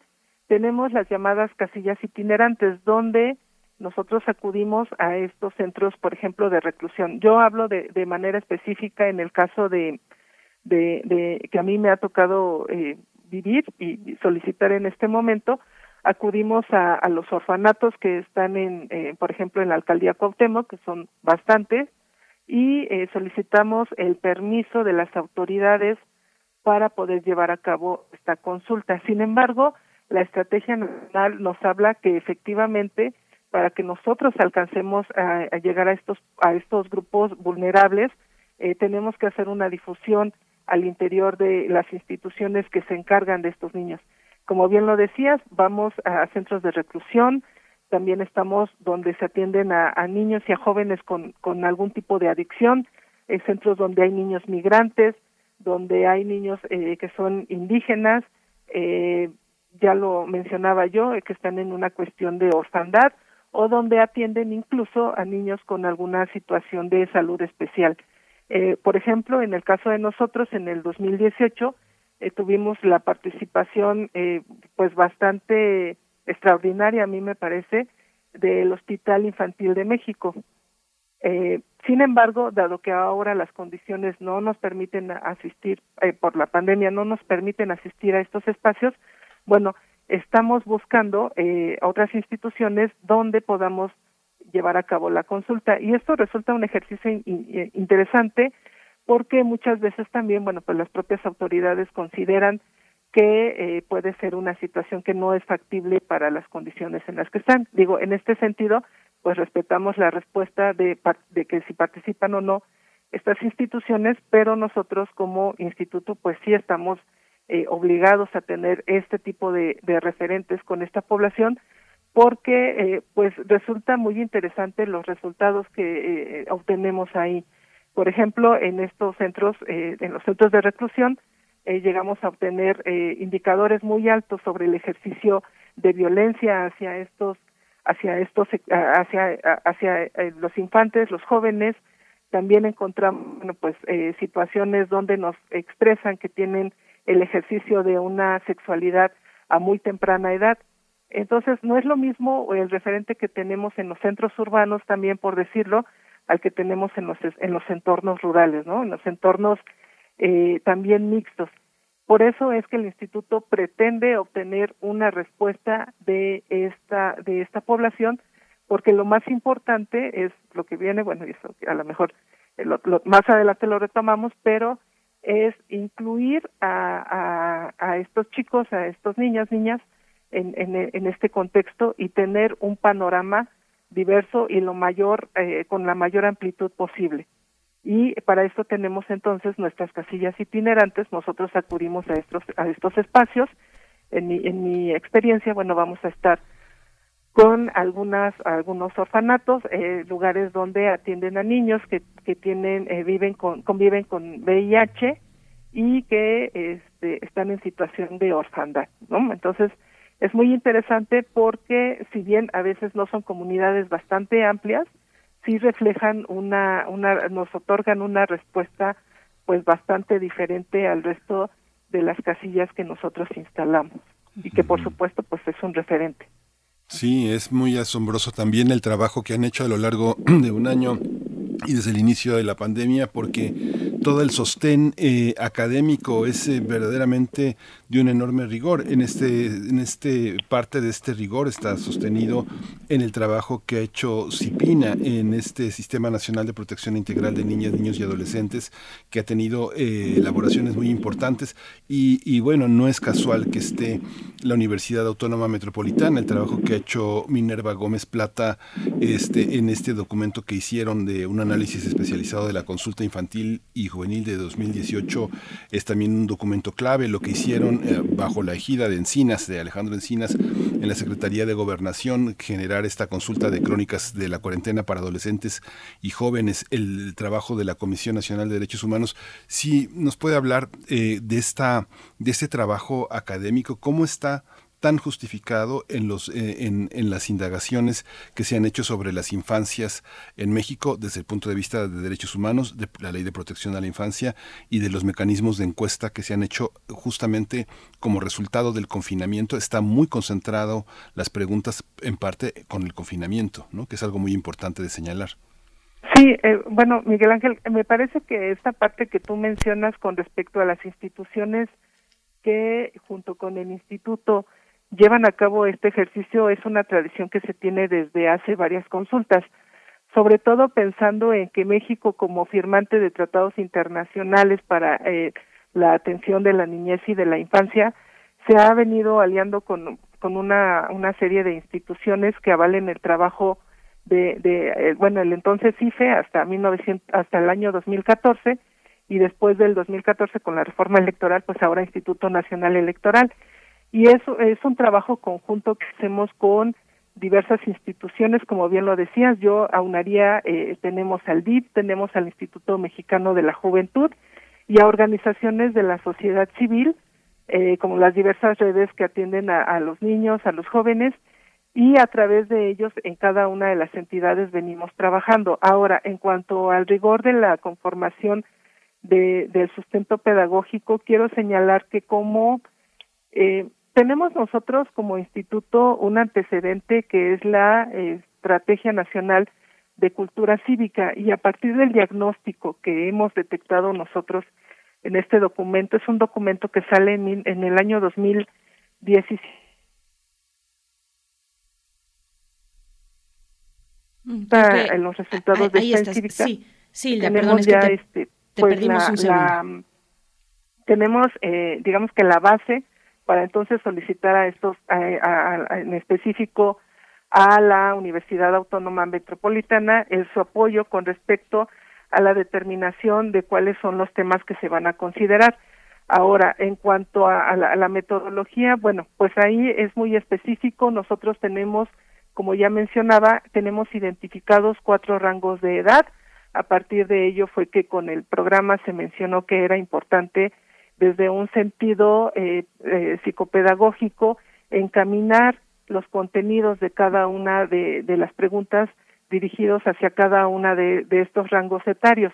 A partir de eso, bueno, hay que se hace una elección de eh, cuáles son eh, la, las, las formas más precisas para llevar a cabo, para conformar las preguntas. Por ejemplo, en el caso de los menores de tres a cinco años, eh, muchos de ellos no se encuentran eh, ya con un sistema de lectoescritura que les permita pues darle una lectura apropiada a las preguntas. Entonces, por eso se pensó que era necesario diseñar las preguntas más en un sentido iconográfico para que ellos pudieran identificar las respuestas.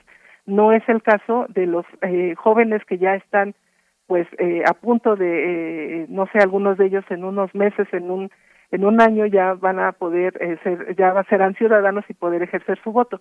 Entonces, eh, la institución, la institución académica eh, lo que buscó fue ir teniendo los referentes para emplear un lenguaje adecuado a cada uno de los rangos etarios. En cuanto a los contenidos, eh, ya lo mencionaba, bueno, pues en el sondeo que hicimos en, en los 300 distritos, pues nos arrojaron est, eh, estos resultados eh, se hace un, a partir de ahí se hace una lluvia de ideas donde se identifican los temas con mayor referencia. Es decir, encontramos confinamiento, encontramos cuidado de la salud, encontramos violencia intrafamiliar, encontramos eh, exigencia de protección de derechos. Y es ahí entonces cuando el instituto junto con eh, la universidad empiezan a identificar cuáles son los temas, porque también como ya mencionaba, bueno, pues lo que no buscamos, lo que no queremos es poner a, consideración desde la parte de los adultos qué es lo que sobre lo que los niños nos tienen que eh, hablar. Ahora, e, efectivamente, como todo sondeo, pues existe un, un, un este un rango donde eh, quizás las respuestas no son las que estamos esperando, sin embargo, está contenido dentro de la estrategia metodológica desarrollada por la propia universidad y eso hace entonces que decantemos y los resultados que tengamos son los que vamos a poner a consulta estos próximos 16, 17, 18, 19 y 22 de noviembre. Pues Hilda Mora Jiménez, ya nos vamos acercando al, cierre, estamos en el filo de, esta charla. Yo te pediría, pues nos compartas una reflexión eh, en, lo que nos dan los pocos minutos que tenemos en radio, pero una reflexión profunda sobre lo que eh, se encuentra detrás, se encuentra detrás de este tipo de actividades como la consulta infantil y juvenil, una reflexión sobre, sobre las infancias como sujetos de derecho, las adolescencias, por supuesto, como ciudadanos incluso es un tema que se ha explorado desde la ciencia política, la ciudadanía y las infancias. Eh, cuéntanos un poco de esta idea, de esta manera de participación, de tener un protagonismo en la vida pública, porque finalmente, pues ellos no votan, pero son sujetos eh, de derechos eh, en, en, cada una de las, de las votaciones y de los encuentros, pues, electorales que tenemos. Ellos están o deberían y ellas estar en, en el, pues, en la parte principal de una agenda política. Sí, e, efectivamente.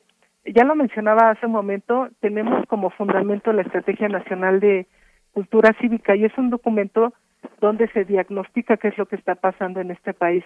Y no es, eh, digo, para ninguno de nosotros es ajeno que estamos en un punto crítico, porque desafortunadamente eh, encontramos dos variables. Por una parte, el desencanto de la población en general sobre dos aspectos, bueno, sobre eh, la toma de decisiones en la vida pública y la desconfianza en el cumplimiento de las normas, eh, eh, de las normas de las instituciones. Eso nos habla de que la población en general, pues, no tiene una no tiene una firmeza en, en, en la creencia hacia sus instituciones. Nosotros como institución electoral que tenemos un sondeo y una claridad sobre el comportamiento eh, electoral de, la población, lo vinculamos hacia eh, cuál es el contexto. Y en este contexto, pues ya mencionaba el instituto, eh, considerando que es importante impulsar una cultura democrática, lo que ha hecho es a partir de este diagnóstico identificar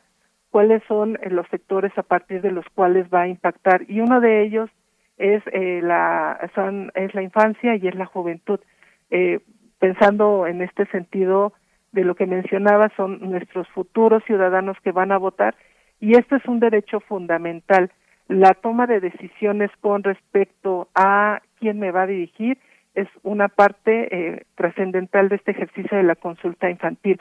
Por eso es que el hecho de poner a consideración de las niñas y los niños temas que ellos mismos eligieron y estos resultados no se van a quedar en solamente publicar un cartel donde se diga votaron tantos niños de tal edad a tal edad, sino de decir con estos resultados eh, nosotros vamos a empezar a integrar políticas públicas que vayan en el sentido de apoyar lo que están pidiendo los niños. Se trata de un ejercicio de reflexión donde ellos sepan que su aportación va a ser tomada en cuenta y eso es lo fundamental la experiencia que nosotros tenemos asistiendo a centros escolares, a centros de reclusión, es que cuando llegamos muchos de estos niños, de estas niñas, nos dicen, a mí nunca me habían preguntado algo, en mi casa siempre me dicen, tú cállate porque tú no sabes, tú no tienes que opinar, tú estás aquí para hacer lo que te decimos. Entonces, llegamos nosotros con la consulta y ponemos a, consulta eh, pues en su casa eh, jamás se habla de esos temas como por ejemplo la sexualidad. Entonces, este ejercicio lo que hace para ellos es abrir esta oportunidad de poder expresar y con eso aportar en el sentido de que ellos tengan la certeza de que lo que van a, decidir bueno, lo que van a, expresar se va a tomar en cuenta. Eh, y sobre todo con la confianza de que nosotros como instituto no solamente lo dejamos ahí, sino hacemos una rendición de cuentas de estos resultados. Por ejemplo, en el caso de las escuelas, no vamos a ir solamente a levantar eh, a levantar respuestas, vamos a ir a entregar resultados con respecto a lo que ellos opinaron. Es decir, no solamente te estoy pidiendo tu opinión, vengo aquí a rendir las cuentas de lo que tú me has dicho. Y en ese sentido me parece que ahí cierra y hay un amarre entre la institución y entre los menores, porque en ese momento ellos empiezan a cuestionarnos a nosotros también con respecto a y por qué tenemos estos resultados y nos parece importante. Entonces ahí es donde eh, hacemos lo que ustedes mencionan aquí en su programa, hacemos esta comunidad estudiantil, esta comunidad infantil y les damos eh, cabida a lo que ellos eh, en ese momento quieren expresar. A mí me parece que este es un es, es un ciclo que logramos cerrar hasta donde nos corresponde. Ya los resultados, como decía, bueno, eh, las entregamos a nuestras autoridades con el objetivo de que ellos diseñen las políticas públicas encaminadas a atender estas temáticas. Y me parece muy interesante porque las experiencias a nivel nacional eh, reflejan que los niños quieren espacios de participación y también eh, con esta exigencia de que, bueno, pues quieren espacios, pero también involucren. Involúcrense ustedes aquí, involúcrense padres de familia, involúcrense autoridades, involucrémonos todos. Pues ustedes en este espacio que me están dando para venir a promocionar eh, la participación de la consulta infantil, también se están involucrando como radio como radio pública, radio universitaria, que eh, ustedes que tienen una gran audiencia en, entre los estudiantes de, de prepa también y bueno pues también a ellos vamos a llegar en algún momento dado. Claro. Pues muchísimas gracias, eh, Hilda, Hilda Mora Jiménez, vocal de capacitación electoral y educación cívica en este distrito electoral del 12 del INE en la alcaldía Cautemoc. Muchas gracias por estar con nosotros y compartir todo este aspecto. En el INE, en la página del INE, hay una, toda una visión de metodológica, de resultados, antecedentes. Vamos a acompañar esta consulta con toda esta, con toda esta educación de la que tenemos que formar parte. Muchas gracias, Hilda. Muchas gracias a ustedes. Gracias. Hasta pronto. Hasta pues. luego. Gracias por estas reflexiones. Nosotros seguimos también eh, recibiendo sus comentarios en redes sociales. Mientras tanto, vamos con música. Verdadera Unión es el título de esta canción, una propuesta de lengua alerta.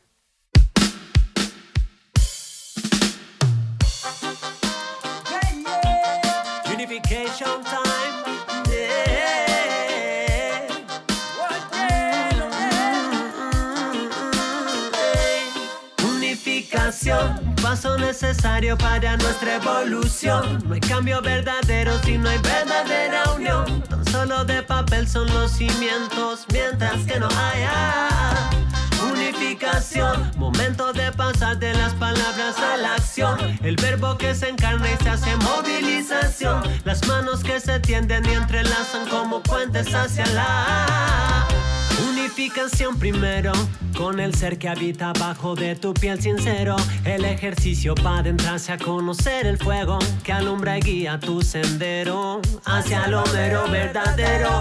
Unificación después con tus relaciones más cercanas, amigos, familia y con quien compartes cama y el alma. Unificación traerá la calma y la cura para purificar los malos karmas. Aquí, aquí, aquí, aquí es el momento para despertar el sentimiento. Uno con el todo, uno con el universo. Más unificación y paz para nuestros pueblos. Y aquí, aquí, aquí llega la conexión. Nueva fuerza que sigue creciendo.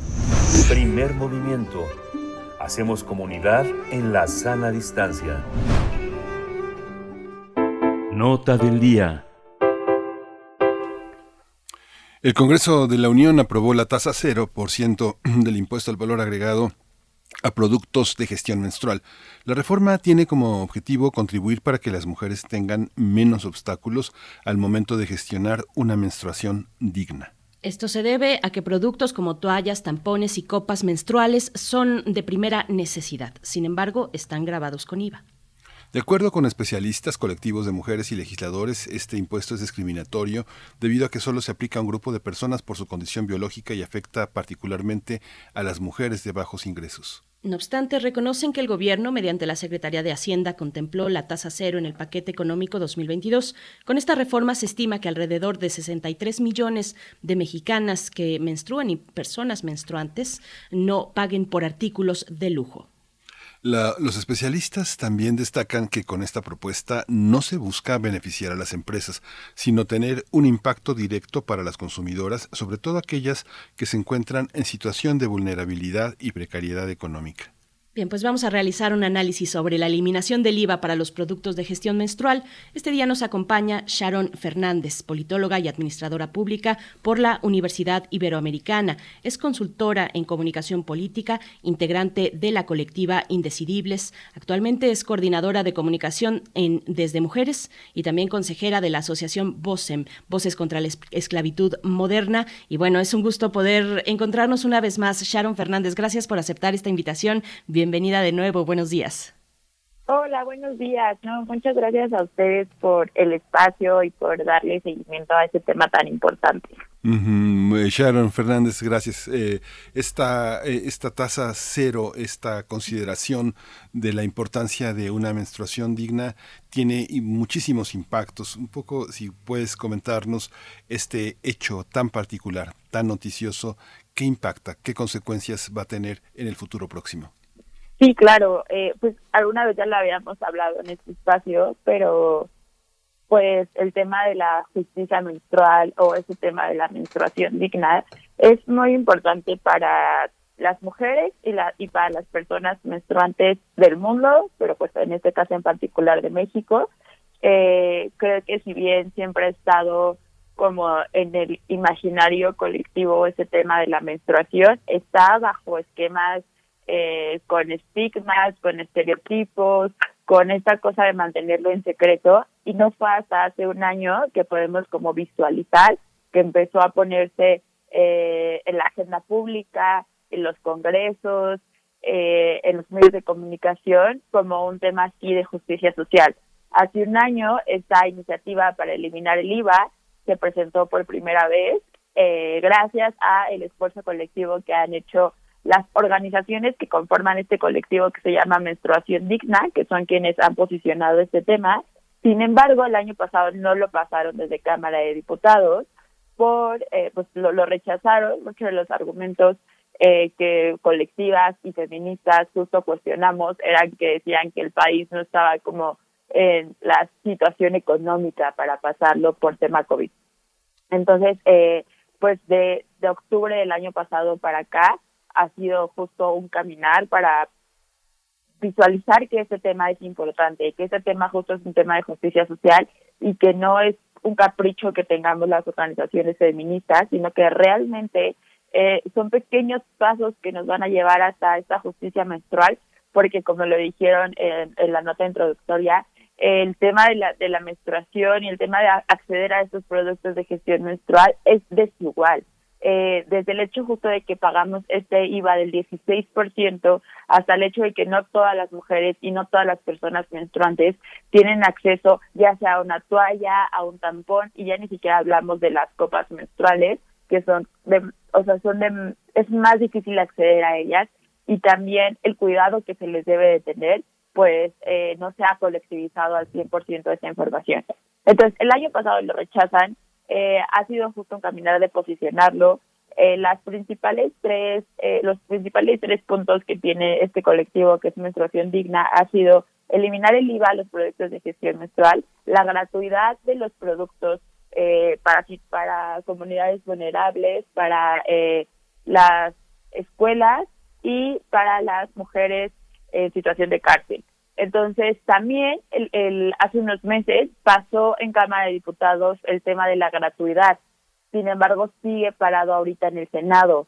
El y justo eh, hoy que vi que nos tocaba hablar el 28, pues el 28 de mayo, que es el día eh, por una menstruación libre, eh, marchamos del Zócalo al Senado justo para eh, hacer presión sobre que tienen parado el tema de la gratuidad Eh, lo que pasó ahorita con, con el tema de la eliminación del IVA es muy importante y sí lo festejamos mucho y sí lo aplaudimos mucho porque esto significa que pues este IVA se elimina, que ya no nosotras le llamamos como quitar un impuesto sexista y machista menos, nos quedan como todavía todavía nos queda mucho para que tengamos una miscelánea fiscal con perspectiva de género, porque si bien pasó ese tema de la de la menstruación digna, pasó la eliminación del IVA, todavía hay mucho que, que poner el lente sobre cada punto del, del, de la miscelánea fiscal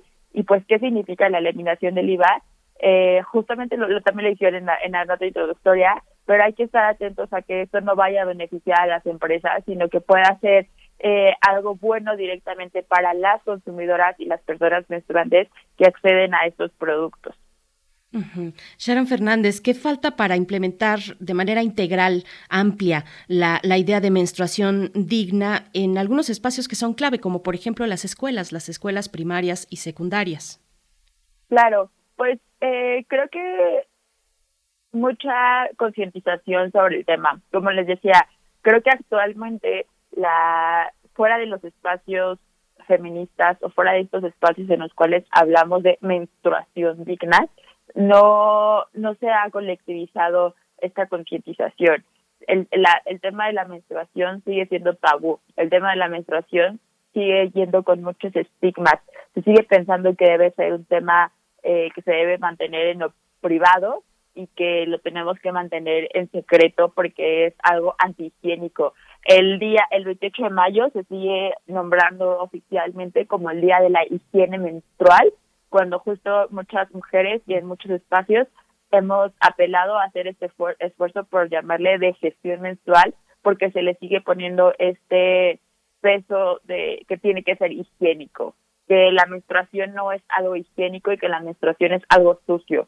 Entonces, concientizar muchísimo sobre que es un proceso biológico, que es un proceso natural, que no es algo antihigiénico, que que no es algo que tengamos que mantener en secreto, o sea, esta cosa de que cuando vamos al baño tenemos que mantener eh, la toalla, el tampón oculto, no, tenemos que darle esa libertad a las niñas, a las infancias menstruantes, para que se sientan libres, para que sepan que, que esto es algo normal, que no lo tienen que mantener en secreto. Y creo que eh, este es otro de los puntos que, que que demanda, por ejemplo, menstruación digna. También, ¿cómo, cómo podemos hablar de concientización y cómo podemos pedir educación en las escuelas cuando los, las instituciones públicas no generan datos oficiales eh, de calidad sobre las mujeres y las personas menstruantes? Mucha de la información que se ha recabado para, por ejemplo, meter todas las, todo el tema de las iniciativas que se ha estado moviendo el último año, pues es muy vaga. Solo nos dicen como eh, anualmente este número de mujeres y este número de, e, este número de mujeres menstrua, ¿no? Pero ni siquiera toman en cuenta a las personas menstruantes, a las personas trans, a las personas no binarias. Entonces, hace falta también eh, este compromiso por parte de las autoridades a que vean justo el tema de la menstruación como un tema público, como un tema de justicia social, como un tema de salud pública. Eh, ahorita justo lo, eh, pues ya pasó en Cámara de Diputados, ya pasó en el Senado el tema de la eliminación del IVA eh, falta, eh, pues como dentro del proceso legislativo, falta que el presidente lo, eh, pues lo pase, se publique en el diario oficial de la Federación y esto pueda ser una realidad. Eh, no eh, hay que destacar que no significa que ya el lunes, el martes, el primero de noviembre ya va a estar la eliminación del IVA, sino esto es aplicable al, hasta el primer día de enero, enero 2022. Y toda la, toda todo lo que hay alrededor, Sharon, porque bueno, cuando te pregunto sobre el impacto y tú hablas de la miscelánea, de las misceláneas fiscales con perspectiva de género, uno piensa que la deducibilidad de impuestos tendría que ser aplicable para mujeres que toman taxis a altas horas de la noche saliendo del trabajo con zonas de alta alto índice de, delincuencia, que es algo que tiene que ver con su fragilidad.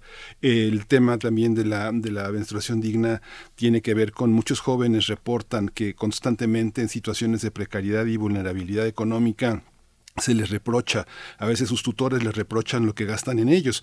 Y las niñas eh, menstruantes, las personas que empiezan a menstruar a los 11, 12 años y que dependen económicamente de tutores que les reprochan lo que gastan en ellas, es otro factor. Las jóvenes indígenas que eh, en, quien ha estado en comunidades sabe que hay toallas higiénicas que se producen que parecen pañales, que también hay una cosa idiosincrática. Mientras más pobres, menos calidad, menos elección en el uso de toallas porque son baratas, porque se ponen cualquier cosa porque se manchan. Toda esta parte tendrá que eh, trabajarse con el tiempo, ¿no, Sharon? Sí, claro, o sea, todo esto creo que ah, que justo aplaudimos y festejamos este gran paso que se ha dado para la eliminación del IVA, pero como a mí me gusta decir, o sea, no solo se trata de legislar, sino hay que seguir dándole seguimiento a las cosas que pasan en los congresos, hay que seguir exigiendo justamente este presupuesto puesto que se encargue de estos procesos de concientización y de estos procesos, sobre todo a nivel local, de que se aplique eh, bajo el contexto de cada estado, de cada municipio. Porque, por ejemplo, eh, ahorita un comentario que nos pusieron en Twitter acerca de eh, el tema de la contaminación ambiental por todos estos productos, ¿no? O algo que, por ejemplo, vimos mucho ahorita en las campañas, que es como pues regale, o sea, por, el tema de la contaminación, pues regalémosles copas menstruales a todas las personas, en todos los municipios, a todas las mujeres y personas menstruantes. Y pues no es tan, o sea, no es tan fácil porque como lo mencionaban, o sea, quieren eh, llevar copas menstruales a las poblaciones indígenas cuando jamás se les ha dado acceso a un tampón, a una toalla, o cuando justo eh, para ellas, ante contextos de violencia, o ante contextos justos de vulnerabilidad, es muy difícil es muy difícil hablarlo en, sus entornos cercanos, en sus familias, en sus casas, el tema de la menstruación. ¿Cómo me vas a pedir que también a comunidades eh, que no tienen acceso a agua potable les les demos una, una copa cuando la copa se tiene que poner a hervir por ciertas horas, cuando tampoco tienen acceso a gas? Entonces, creo que el, el, los contextos locales importan mucho. Y esto pasó a nivel federal, pero se tiene que poner especial atención en cómo va a ser la aplicación a nivel local.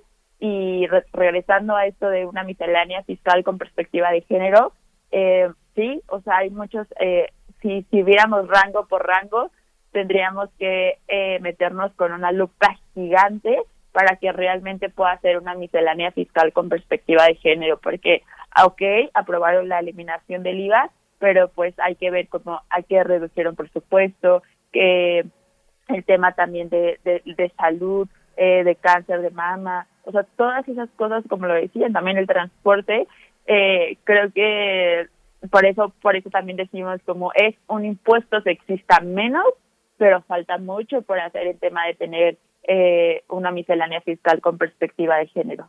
Sharon, por acá también en, redes nos bueno, preguntan, alguien pregunta, Mirko Sun dice, ¿personas menstruantes? Que no solo las mujeres pasan por ese proceso biológico. Bueno, hace un momento ya comentabas a las, a las, a las personas trans, eh, a las personas no binarias, en fin. Eh, te pregunto, bueno, te pido ahí una, eh, pues una aclaración al respecto. Y también los productos de gestión menstrual, lo sabemos, son muchos y diversos. ¿Todos entran en esta medida fiscal o, o cuáles se quedan fuera? Porque también hay un mercado local de productos hechos, por ejemplo, por colectivas o por mujeres, eh, pues que desde hace tiempo atrás y en esta visión también medioambiental, pues han realizado eh, productos de tela, productos biodegradables, en fin, cuéntanos un poco de cuáles están fuera y cuáles dentro en, esta medida fiscal. Claro, eh, pues cuando nos referimos a personas menstruantes, en el caso de la menstruación, o por ejemplo en el caso del aborto nos referimos a personas con capacidad de gestar. Lo hacemos para poder nombrar a justo esas, a las personas trans, a las, eh, a las personas trans y a las personas no binarias, porque son parte de esa lucha, son parte del contexto. Y no nombrarlas invisibiliza y vulnera sus derechos. ¿A, qué, a qué me refiero? A que, pues, por, por una parte las invisibilizamos de todo este proceso del cual forman parte y por y, el no nombrarlas también propicia esa cosa que les decía las autoridades no generan datos las autoridades también cuando legislan solo legislan para las mujeres. Y entonces al momento que las personas menstruantes o las personas con capacidad de gestar quieran eh, exigir sus derechos pues pueden aplicar, eh, pues es, es, pues también mucha parte de nuestra sociedad todavía es homofóbica, todavía es, es transodiante, pueden no quererles, pueden vulnerar sus derechos. Entonces, para nosotras es muy importante nombrarles porque pues son parte de estas luchas y entiendo, por ejemplo, que algunas personas lo puedan preguntar eh, porque no tienen conocimiento, pero también eh, nos podemos encontrar con este tipo de comentarios de personas transodiantes y ante esos comentarios, pues justo tenemos, eh, si estamos en un espacio seguro, si nos sentimos eh, en confianza, pues sí, justo hacer esta mención, ¿no? Como lo estamos haciendo ahorita, pero y hacerles valer que es eh, vulneración de derechos el no nombrarlo. Y ahora eh, el tema de eh, lo que lo que se aplica, pues por una parte mencionan que está aplicado para toallas sanitarias, tampones, antiprotectores y copas menstruales. Entonces, eh, pues creo que son los principales productos de gestión menstrual que se usan, pero como mencionabas, también este, este tema de las toallas, por ejemplo, las toallas de tela, pues no se menciona. Creo que son cosas de las que les digo que tenemos que mantener la lupa y también eh, algo que, por ejemplo, les invito a seguir las redes de arroba desde mujeres y ver todo el análisis que las científicas sociales desde ahí estamos haciendo, es ver que estas, eh, la reducción del, del, o sea, el precio, lo que se va a reducir del precio por quitar el IVA, eh, pues sí tenga, sí contribuya a la justicia menstrual y no solo eh, sea aplicable para, o sea, no solo sea un beneficio para las empresas en los procesos de producción. O sea, por ejemplo, eh, Lorena Villavicencio, que desde, desde mujeres hacía la, punta, la puntuación de eh, que nos demos a la, bueno, nos demos a las tareas medios de comunicación, mujeres, porque es un tema que nos concierne, si están nuestras posibilidades, de ver ahorita en qué precio están las toallas, por ejemplo, y ver en el 2022 cómo se va a modificar y pues seguir exigiendo, porque por ejemplo, pues es lo que decíamos, el, el, está increíble que se haya hecho la eliminación del IVA porque va a reducir el costo, pero al final de cuentas, eh, así se reduja, va a ser, eh, eh, todavía este va a ser de muy difícil acceso para muchas mujeres en situación de vulnerabilidad. Entonces, eh, y más allá de, vulnerabilidad, eh, se, se, nombra como de abandono social, porque como sociedad, pues hemos, hemos visibilizado eso. Entonces, por eso sigamos luchando por la gratuidad. Esta gratuidad que ahorita está parada en el Senado solo es aplicable eh, en educación básica. Y entonces, pues nos queda mucho por hacer, ¿no? Nos queda eh, que se reconozca como un tema de salud pública y así como, por ejemplo, también en esta cosa que decíamos de, de la miscelánea con perspectiva de género, pues eh, hay muchas cosas que cuestionar al sistema, como que pues tengamos que pagar por medicamentos, eh, y entonces, pues en el tema de la justicia menstrual, eso, como la gratuidad debería de ser también universal. Pues muchísimas gracias, eh, muchísimas gracias por estar esta mañana con, con nosotros. Todo este tema se tendrá que que seguir discutiendo eh, eh, Sharon Fernández el tema de que en España se ha tenido ya cinco años el tema de los pañales para niños y para adultos, para adultos con discapacidad, personas de la tercera edad, como que es el primer paso para discutir muchos otros temas que tienen que ver con la salud y con la discriminación, no solo de género, sino también de condición, de condiciones socioeconómicas. Muchas gracias por estar con nosotros, eh, Sharon Fernández, politóloga, administradora pública por la Universidad Iberoamericana. Muchas gracias. Muchísimas gracias a ustedes por el espacio. Hasta pronto, Sharon Fernández. Pues bueno, tenemos varios comentarios en la audiencia, pero ya son las nueve de la mañana. En realidad nos vamos a ir al corte eh, y también invitarles a que sigan enviando sus calaveritas literarias que hemos de dar lectura la próxima semana aquí al aire. Así es que envíen a nuestras redes sociales en Facebook, eh, Primer Movimiento UNAM y en Twitter, arroba P Movimiento, sus calaveritas literarias. Ya estamos escuchando a Loica Corazón de Árbol para despedirnos de la radio Nicolaita. Vamos al corte y volvemos.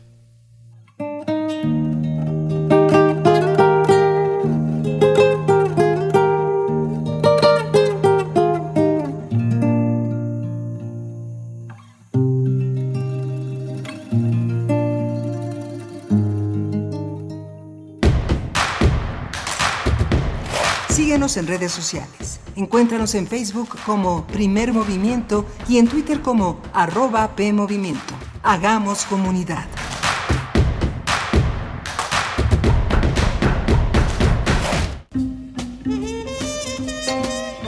Los intérpretes de ayer y hoy tienen un espacio donde fluir. Panorama del Jazz. Con Roberto Aimes. Lunes a viernes a las 19 horas. Sé parte del ritmo y su significado. Radio UNAM. Experiencia sonora.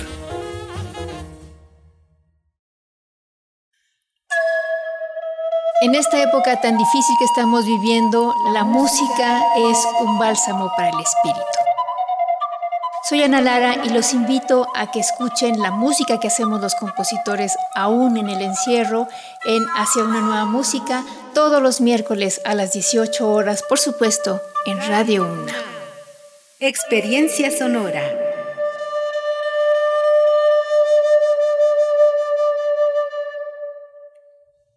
¿Qué tienen en común la poblana Leticia y el queretano Giovanni? Que se cambiaron de domicilio y van a ir a actualizar su INE. Si tú también te cambiaste de casa, avísale al INE, actualiza tu domicilio y sé parte de quienes toman las decisiones en tu nueva comunidad. Haz tu cita en INETEL 800 433 2000 o en INE.mx. Podemos pensar de forma distinta, pero tenemos algo que nos une, nuestro INE. Mi INE nos une. Llegué a probar la cocaína, los ácidos, pastillas, pues hasta el final fue el que me encontré con la piedra, que fue con lo que más me hice adicto ¿no? a los 17. Empecé a consumir ya fuertemente y fue donde empezó a ir en picada toda mi vida. Lo anexábamos. Se lo llevaba pues a la fuerza, ¿no? Lo tenían que someter. Él tiene temor de regresar a la casa para no recaer. Esto es un martirio que a nadie se le desea en verdad. El mundo de las drogas no es un lugar feliz. Busca la línea de la vida. 800-911-2000. Alrededor de un tema siempre habrá muchas cosas que decir. Quizá haya tantos puntos de vista como personas en el mundo. Únete a la revista de la universidad donde convergen las ideas. Jueves a las 16 horas, después del corte informativo. Disentir para comprender. Radio UNAM, Experiencia Sonora.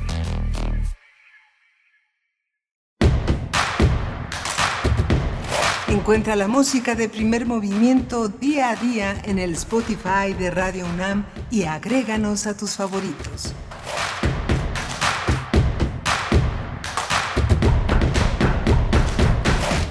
Hola, buenos días. Ya son las 9 de la mañana con 3 minutos. En esta tercera hora de primer movimiento estamos en Adolfo Prieto 133, aquí en la colonia del, Bañe, eh, del Valle.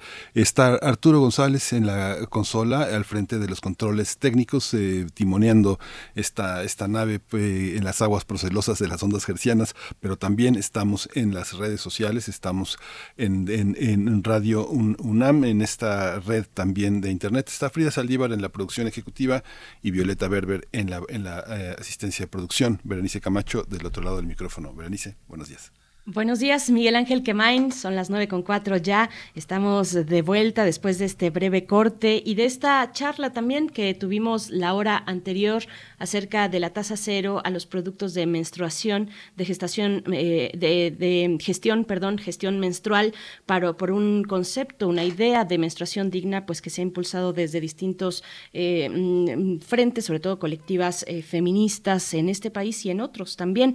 Tenemos varios comentarios en la audiencia al respecto. Nos dice Mayra Elizondo, algo que es natural, que se tiene que vivir, no es una decisión personal y que debiera ser de la vida normal de todos. Se vuelve una tortura por la obligación de ocultarlo. Uf. Mayra Elizondo, este, le, le diste al punto por los gastos que genera, dice también Mayra, por tener que pedirle a alguien para esos gastos. Pues sí, ahí hay muchas consideraciones desde la cuestión del estigma. Por eso nos decía eh, Sharon Fernández esta cuestión o esta manera de nombrar como higiene menstrual como si fuera pues algo algo sucio, algo que hay que ocultar. Se continúa, pues este, está muy arraigado ese estigma acerca de la menstruación, que es algo que ocurre mes con mes a muchas a muchas mujeres y personas menstruantes. La cuestión de las personas menstruantes también por acá nos pregunta Montserrat Chávez. No entiendo el afán de incluir a los trans como personas menstruantes. Los trans, que yo sepa, no menstruan. Eh, y por otro lado, pregunta también qué tiene de malo la higiene menstrual. Bueno, pues eh, estamos hablando, y como nos comentaba eh, Sharon Fernández, hablando de los hombres trans y de las personas no binarias, pues bueno, es una manera de incluir a una mm, gran diversidad, a una pluralidad de maneras de ser en las políticas públicas, en las reformas, en las leyes, en fin, y en esta cuestión fiscal también. Así es que bueno, esta, estas, los temas sobre eh, la solvencia económica de las jóvenes, de las niñas, de las mujeres que eh, sabemos en muchas ocasiones, pues no, no eh, se cuenta con los recursos económicos propios para gestionar la menstruación mes con mes. Es un gasto que llega mes con mes, así es que, bueno, pues es interesante todo lo que este, estas acciones han destapado en el debate público, Miguel Ángel. Sí, es muy importante. Es muy importante considerarlo porque este país es muy diverso. Hay muchas personas, eh, muchas jovencitas, muchas niñas que han perdido a su madre o que no tienen una hermana mayor, que están al cuidado de un abuelo, de su propio padre, de un tío, este, de un tutor que, este, que, está, que está con ellas. Y es muy difícil esta, esta comunicación, la comunicación de la sexualidad, la comunicación de las necesidades elementales de, de una joven. Estamos hablando de, las, eh, este, de los productos eh, de menstruación, pero también eh, una loción, un desodorante, un jabón, es muy complejo. Mayra que está haciendo esos comentarios, que tenemos la, el privilegio de ser eh, profesores, vemos que cada vez eh, nuestros alumnos, tanto en las preparatorias como en la licenciatura, eh, cada vez más se hacen cargo de sus propios gastos. Es un gasto difícil, es un gasto complejo, además de libros, transporte, este, todas las necesidades que tienen, tienen que tener esas necesidades básicas de usar un, un desodorante, de usar algún, alguna, alguna cuestión que proteja el calzado, el olor de los pies, no sé, lo que tienen los jóvenes que tienen una gran movilidad. Muchas veces uno les comenta este, hay que titularse y para eso es necesario un poco un jalón más el apoyo de los padres para poder solventar esos gastos que a veces son tan angustiantes para, para esa población tan tan frágil y la diversidad que aunque hay muchos académicos muy solventes que respetamos profundamente este este cuestión de todas, todos y todas, pues tenemos que visibilizarlo, tenemos que aceptarlo y nos toca vivir en una coyuntura histórica en la que tenemos que hacer, contribuir a que sean visibles las personas que han recibido patada tras patada, ¿no, Bernice? así es, parece que no, que no, no nos, no nos gusta. De pronto, pues hay muchos, eh, pues resistencias también cuando se trata de un avance de derechos, pero, pero bueno, eh, es, es una cuestión de tiempo también, de ir dialogando. Por eso aquí proponemos este espacio de diálogo, de encuentro, donde escuchamos sus eh, comentarios, donde nosotros, cuando hay oportunidad, también emitimos los propios a, nombre personal, pues. Y, también una última cuestión antes de irnos con la poesía necesaria. Tenemos hoy también los mundos posibles con el doctor Alberto Betancourt y nuestra sección de cierre derechos humanos. Antes de ello, Ede, em, Jiménez nos dice en Twitter, solo una precisión, las copas menstruales no se hierven por horas. Por ahí se le escapó pues esa idea a Sharon Fernández, pero efectivamente no se hierven por horas, tarda el tiempo en que hierve el agua y unos pocos minutos más.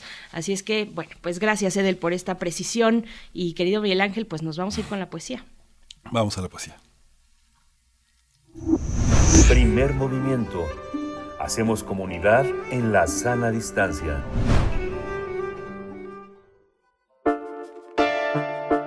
Es hora de poesía necesaria.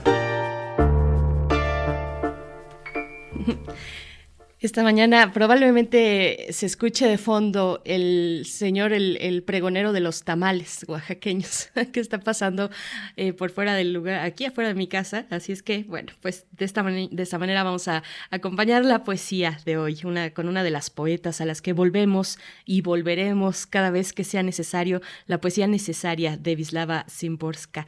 Szymborska nació en Polonia en el año de 1923 y desde muy pequeña se trasladó a Cracovia, mm, donde pues se gestó toda su obra poética. Ahí murió, de hecho, en el año de 2012 y bueno, es considerada una de las voces más originales de la poesía polaca, una voz irónica y también existencialista. Vaya, bueno, de, en 1997 97 le fue otorgado el Premio Nobel de Literatura y bueno, este poema se titula Museo y fue publicado en 1962 en el poemario titulado De Sal.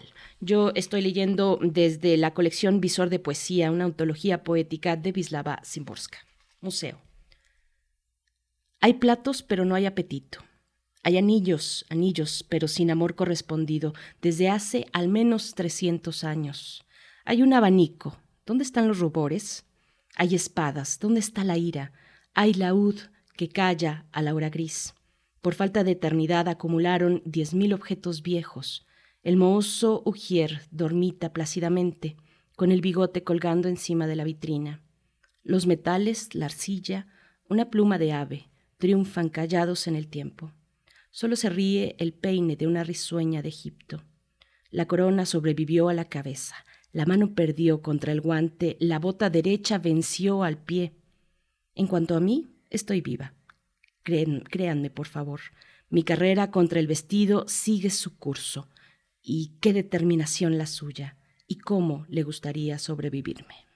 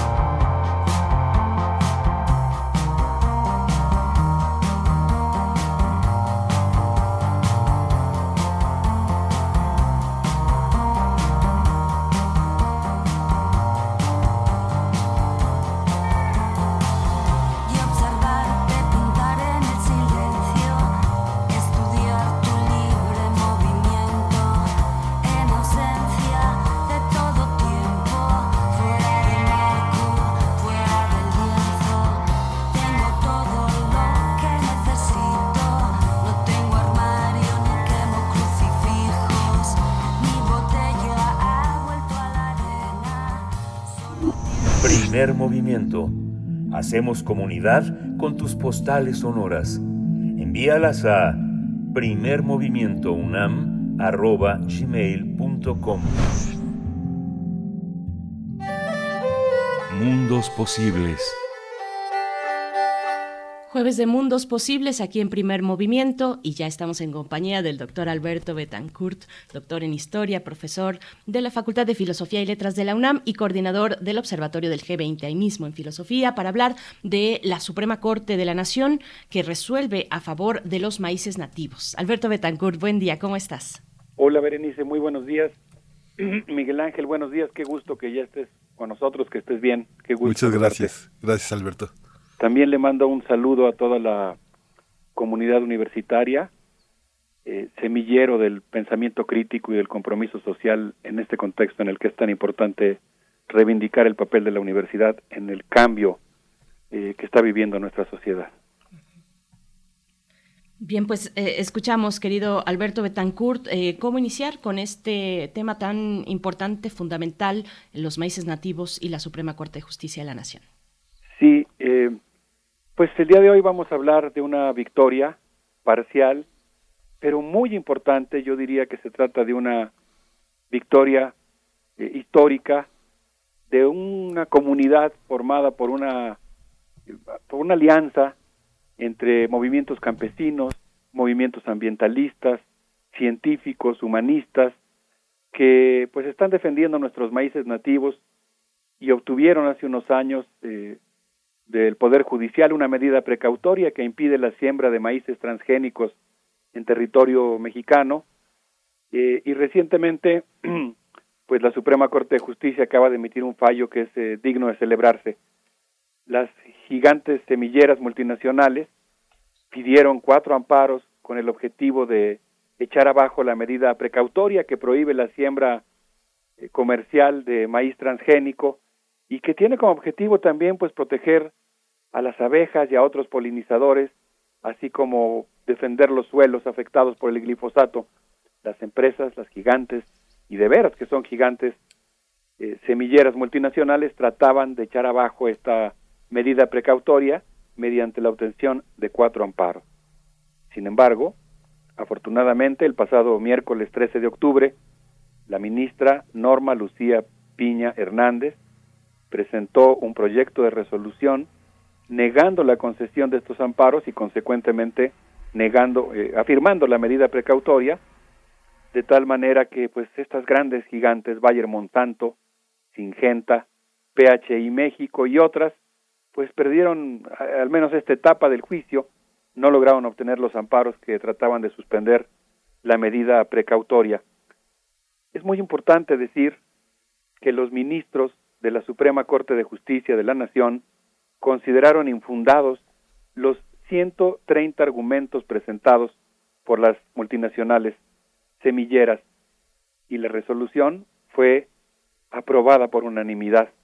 En ese sentido, la colectividad demandante en defensa del maíz afirmó, voy a citar, esta decisión es trascendental para la preservación de los maíces nativos y la milpa, pero también para el sector apícola y para las abejas mismas como parte de la biodiversidad que ha sido afectada por el ingreso de los transgénicos como la soya y el maíz y por el uso de agrotóxicos asociados a ellos como el glifosato. Termina la cita. Pues pienso que estamos presenciando un acontecimiento realmente trascendental. Berenice Miguel Ángel, amigos del auditorio, la primera sala de la Suprema Corte de Justicia de la Nación resolvió invalidar estos cuatro amparos eh, interpuestos por las grandes transnacionales de la agroindustria y esta medida preserva los maíces nativos, preserva la milpa, fortalece los derechos colectivos, aunque pues falta mucho por hacer, falta el juicio principal y pues también falta exigir el cumplimiento de la medida precautoria, puesto que por ejemplo en Yucatán es eh, prácticamente un hecho, según algunos autores consultados en la prensa, que se desacata impunemente podríamos decir que en esta ocasión nos ha tocado presenciar cómo David venció a Goliat.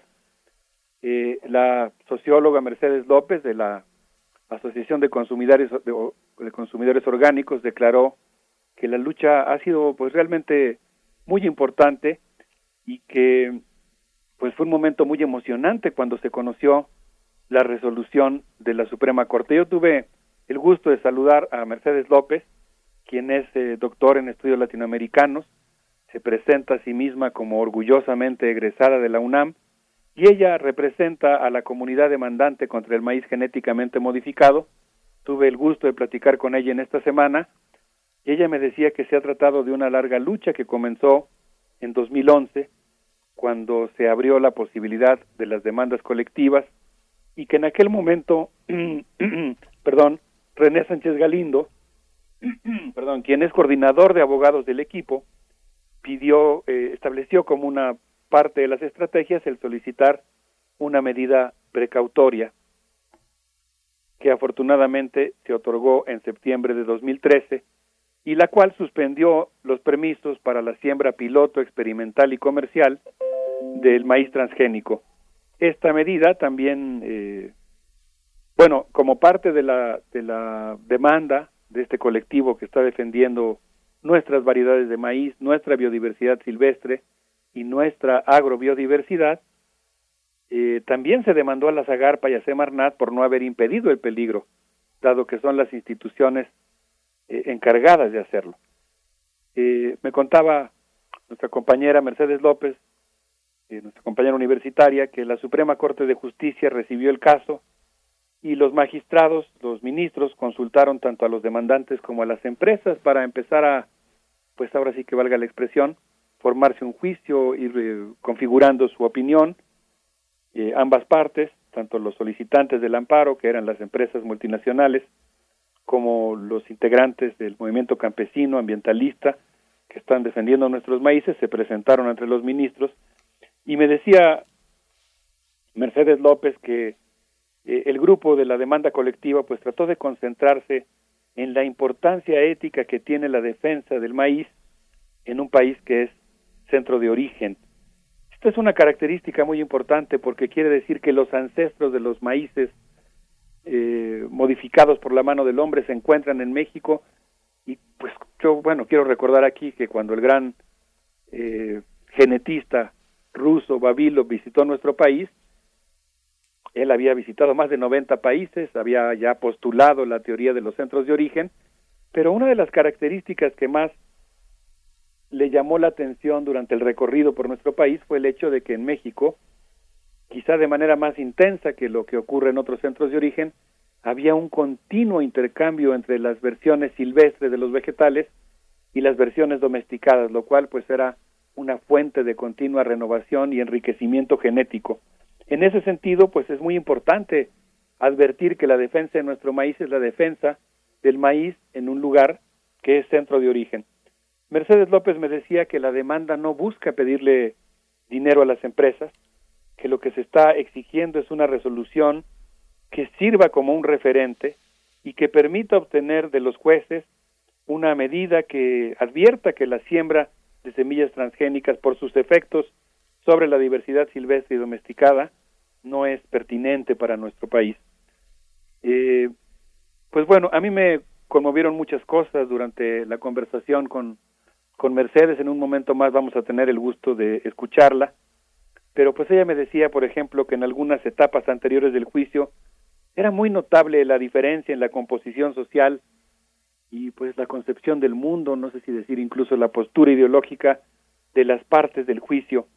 En las audiencias, me decía Mercedes, pues nuestras compañeras iban vestidas con sus huipiles, hablaban de la defensa de la vida, de la importancia de la cultura mexicana, de nuestra cocina, del valor de la vida silvestre, mientras que los abogados de las transnacionales, que eran mucho más jóvenes, en su mayoría, pues no sé, egresados de escuelas privadas, formados para defender intereses económicos de las empresas transnacionales, eran muy adustos, no sonreían, hablaban de dinero, de negocios y de derechos eh, comerciales.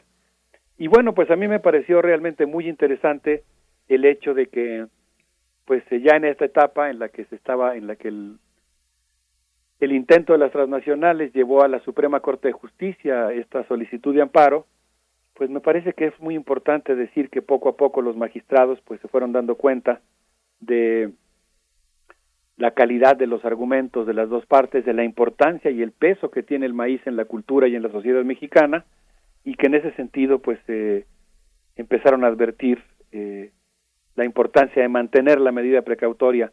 Parece que un elemento que fue fundamental es que los abogados entregaron básicamente estudios eh, traducidos de otros idiomas que no correspondían para el caso mexicano, pero que además estaban mutilados.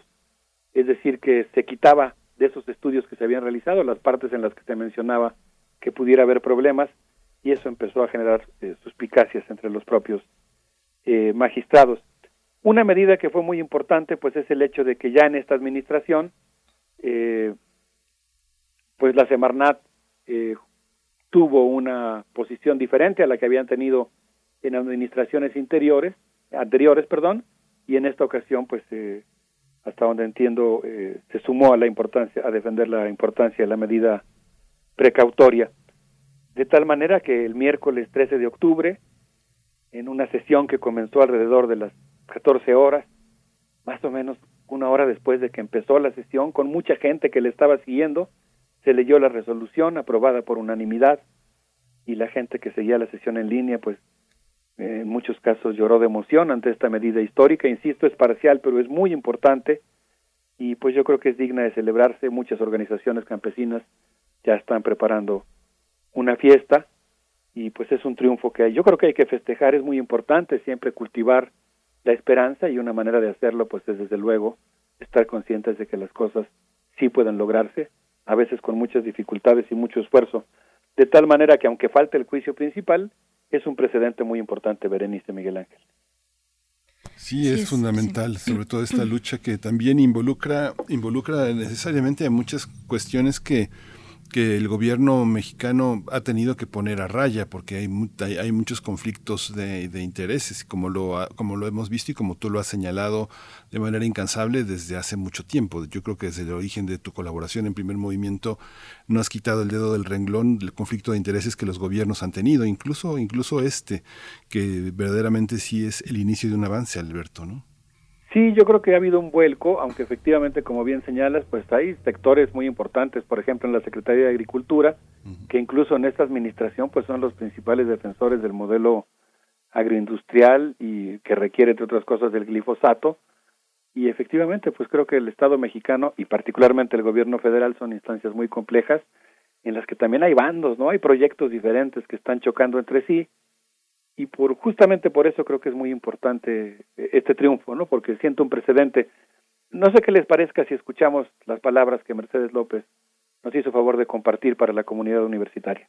Soy Mercedes López, representante de la comunidad demandante contra el maíz genéticamente modificado, una orgullosa egresada de la UNAM, y les quiero comentar que tenemos una lucha de largo aliento, ocho años luchando contra empresas transnacionales muy poderosas a nivel internacional que pretendían y pretenden sembrar sus maíces genéticamente modificados en nuestro país, pues con el consiguiente contaminación de nuestros maíces, con el glifosato que es un herbicida cancerígeno que enfrenta más de 100.000 demandas en el mundo. Les llamamos como comunidad universitaria a estar informadas, informados, a visitar nuestra página web Demanda Colectiva Maíz a estar siguiendo y apoyando esta lucha en defensa no solo de estos maravillosos maíces que son parte de nuestra culinaria cotidiana, que son parte de las religiones, de los ciclos de siembra, que son parte de las artesanías mexicanas. Es una lucha de vida, contra la muerte que quieren traer estas empresas transnacionales. Así que un abrazo fuerte a todo el público universitario. Gracias Alberto Betancourt por esta oportunidad de mandar el mensaje y defendamos la milpa, defendamos al maíz, consumamos local y estemos informadas en esta gran lucha en defensa de nuestra milpa y de nuestras maravillosas 64 razas de maíces y miles de variedades. Un abrazo fuerte.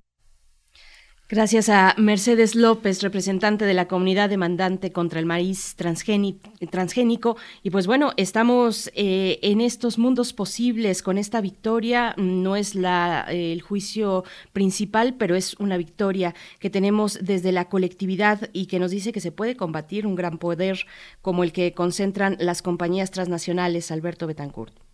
Sí, qué importante, no es tan común que, digamos, la lucha que sigue la vía jurídica obtenga victorias, en ese sentido es que es muy relevante marcar que, que en este caso pues valió la pena seguir también esa, pues llamémosle, forma de lucha, ¿no? Eh, en ese sentido pues es muy trascendente y creo que alienta el hecho, es una referencia también para que los jueces puedan resolver eh, con libertad, ¿no? En el sentido de que pueden eh, tomar medidas que defiendan los derechos colectivos. De alguna manera, aunque no, no determine el juicio principal, es la batalla más importante y está todavía en curso, pues sí sienta un precedente que puede contribuir. Ojalá que sea que sea el caso. Eh, falta ver qué otras instancias eh, pudieran intervenir y lo que decíamos, estas fuerzas que están defendiendo a los transgénicos y a los eh, pesticidas químicos, pues también que, que vayan a hacer. Quisiera decir, para ir cerrando mi comentario, que en esta semana tuve también el gusto de hablar con un gran amigo, el doctor Rafael Ortega Pasca, quien es eh, doctor en agricultura, estudió en el Instituto Nikolai Babilov en Leningrado, ahora Petersburgo, pero él estudió en los tiempos en que era Leningrado, es, un, es también un orgulloso discípulo de Efraín Hernández Y es eh, ostentor de diversas eh, variedades de, de maíz que él ha producido, eh, que él ha ayudado a crear, y pues tuve el gusto de platicar con él y pues él me comentaba que es muy importante junto con este camino jurídico impulsar la cultura del maíz. No nos podemos quedar en este triunfo, me dijo, tenemos que impulsar el uso de los maíces nativos, debemos acostumbrarnos y fomentar el consumir productos de buena calidad, apreciar el valor de unas tortillas hechas con nixtamal tradicional. Y él me decía que la variedad del conjunto de los maíces criollos genera una plasticidad genética basada en la existencia de todos estos maíces que son eh, cultivados, digamos, colectivamente, ¿no? Él me decía que son maíces, digamos, eh, las variedades de maíz que casi casi son tantas como las eh, familias campesinas, están siendo sujetas continuamente a un fitomejoramiento. Es un fitomejoramiento practicado por dos millones y medio de familias campesinas que además pues tienen la buena costumbre de intercambiar sus semillas y sus conocimientos y siempre en las ferias o en los momentos del intercambio tienen una enorme curiosidad por saber cómo se comportan las distintas semillas que intercambian. Y pues me decía eh, el doctor Rafael Ortega Pazca, amigo, que el maíz no es solo una planta, es en realidad una materialización de la actividad humana. Es, es la materialización viva de una forma de trabajar, de vivir y de concebir el mundo. Y él me decía que algunos banqueros, agrónomos e ingenieros suelen medir el mejoramiento del maíz en kilos por hectáreas, pero que su mejoramiento debe tasarse más bien incluyendo su calidad para hacer tortillas. Por ejemplo, algo, algo que, me, que él me decía y me llamó mucho la atención porque me hizo recordar mi propia experiencia reciente, ¿no? Eh, cuando a una cuando al maíz le falta correa, decía él, se dobla y no puedes hacer una cucharita de maíz. Y eso se debe a que no se empleó el maíz eh, adecuado para el platillo que tú quieres comer. Entonces me decía Rafael Ortega y Pasca, tenemos que defender la cultura y la comida mexicana. Y si hay tantas variedades de maíces porque cada variedad pues ha sido cultivada en, distintos lugares, en distintas regiones, eh, en diversos rangos altitudinales. Y además porque ha sido también sujeto este maíz en sus procesos a distintos procesos de nixtamalización, según se vaya a usar para toles, para tamales, para zacahuil, para pozole o para palomitas. Y me decía Rafael, debemos volver a la dieta mesoamericana, comer más tamales, tortillas, escarbar en la riqueza de productos y platillos tradicionales, populares y también de los chefs. Y me llamó mucho la atención y mandamos un saludo a todos los los chefs que estén en ese camino y que nos hagan el honor de estarnos escuchando, pues que los chefs también están jugando un papel muy importante en la renovación de la gastronomía mexicana. No, no sé cómo la vean Berenice, Miguel Ángel, pero a mí me parece que este llamado a rescatar la cultura de la comida mexicana, pues es un llamado en el que todos tenemos mucho que hacer y estoy seguro que muchos amigos del auditorio podrían compartirnos sus experiencias en la siembra, el procesamiento y la degustación del maíz mexicano. Por supuesto, pues Alberto Betancourt, así nos hacen llegar ya algunos comentarios. Julio L. Hernández dice, solo hay que ver las consecuencias en zonas rurales de Argentina o de Estados Unidos, en donde están las plantas productoras de glifosato. Eh, las consecuencias en los habitantes, los daños genéticos y en el medio ambiente son una brutal evidencia del veneno disfrazado de progreso. También nos dice Refrancito, nos hace una recomendación, dice, Em, mm, bueno, nos está hablando del el libro de Silvia Ribeiro que se titula Maíz, Transgénicos y Transnacionales y bueno, nos comparte una liga donde se puede descargar este libro, eh, Alberto Betancourt. Por último, y antes de despedirnos, Querido Alberto, también Chelly en Twitter menciona, dice, a lo que menciona el doctor Betancourt se refiere al presidente con sus comentarios hacia la UNAM y dice, es necesario seguir formando profesionistas que defiendan los intereses en favor del pueblo, de las comunidades, del medio ambiente y no de los intereses económicos de una transnacional. Bueno, con este comentario que, que dabas apertura a tu, a tu participación de hoy, Alberto Betancourt, y que si al final quieres eh, pues cerrar también con algo al respecto, esto que mencionaba sobre el debate en torno a la UNAM, desde luego desde las declaraciones reiteradas ya eh, del presidente Andrés Manuel López Obrador en su conferencia matutina, pero bueno, te dejo ahí la posibilidad de abordar Sí, de momento yo solamente quisiera resaltar la importancia que ha jugado eh, la comunidad universitaria en las transformaciones progresistas que ha vivido nuestro país. Obviamente es una universidad eh, muy grande, compleja, con muchas corrientes, La pluralidad es parte de la riqueza de nuestra universidad, pero creo que dentro de esa pluralidad hay un sector, yo me atrevería a decir mayoritario, muy importante, que pues eh, está abocado a resolver los grandes problemas nacionales y a promover la justicia en nuestro país y en ese sentido pues aludía yo a esta comunidad como un gran semillero del pensamiento crítico y del compromiso social. Eh, quisiera pues nada más cerrar este tema del maíz pues eh, diciendo que en esta conversación con Rafael Ortega él me hablaba de los maíces azules que tienen antocianina o pigmentos antociánicos que son antioxidantes contra el envejecimiento, que podemos comer tortillas azules para mantenernos jóvenes y que hemos perdido en calidad porque los híbridos, aunque son muy bonitos, son muy desabridos y eso se nota y eso dice él, no lo notamos porque ahora cuando comemos un elote le ponemos mayonesa, limón y chile, pero pues si nosotros probamos un cacahuacintle o un maíz ancho cultivado entre Morelos y el Estado de México, o un elotero de Sinaloa, eh, o algún elote de ocho hileras, o uno morado, no le echas nada y sabe riquísimo. Son maíces que tienen un sabor en sí mismo. Entonces, pues yo quisiera concluir diciendo que defender nuestro maíz no solamente implica defender nuestras semillas, nuestros elotes, nuestros esquites, nuestros tamales y pozoles, significa también defender nuestro derecho a decidir qué queremos sembrar, cómo queremos trabajar, qué queremos comer, qué sabores queremos paladear, qué tipo de paisajes queremos tener, cómo queremos ser y en qué país queremos vivir. Por esto creo que es una lucha en la que todos tenemos algo que hacer. Berenice, Miguel Ángel.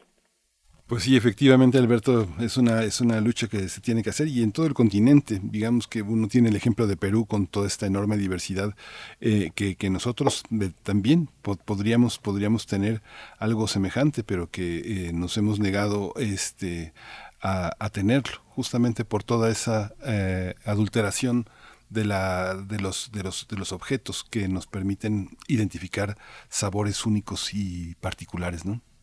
Sí, sí, qué, qué bueno que parte de, de, la defensa de nuestro modo de ser consista en seguir desarrollando el gusto, ¿no?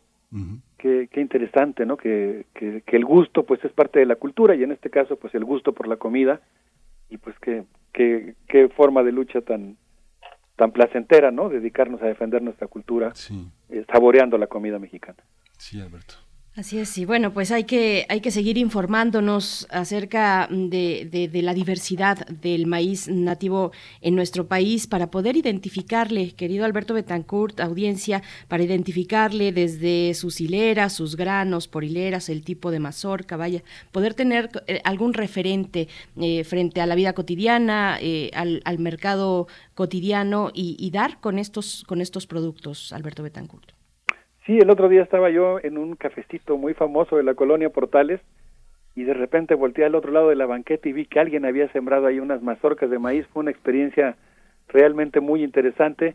Y aquí también eh, mis eh, vecinos, que son mazatecos, que hablan el mazateco, de repente cuando uno entra a comprar algo a la tienda, ellos están eh, intercambiando ideas en mazateco, contando chistes porque se mueren de la risa y ellos también sembraron afuera su maíz y pues yo creo que todos tenemos tanto que hacer por por defender nuestro maíz, pero además, por supuesto, tenemos que defender también el jitomate, el algodón, eh, la, soya. En, en el primer caso, el jitomate, pues también se trata de un cultivo que fue desarrollado en este centro de origen. Hay muchas cosas pendientes. Podríamos decir que el maíz es la planta emblemática, pero pues ahí está también la calabaza, ahí están muchos, el aguacate, ahí hay muchos cultivos más que tenemos que defender y yo creo que es muy importante aquilatar los resultados positivos que da esta alianza entre universitarios y movimiento social que puede producir cosas extraordinarias como el triunfo que estamos celebrando el día de hoy mientras nos preparamos para la fiesta por esta resolución de la Suprema Corte de Justicia. Por supuesto, nos vamos a la fiesta y sabemos que al día siguiente habrá que continuar la lucha porque pues falta lo principal.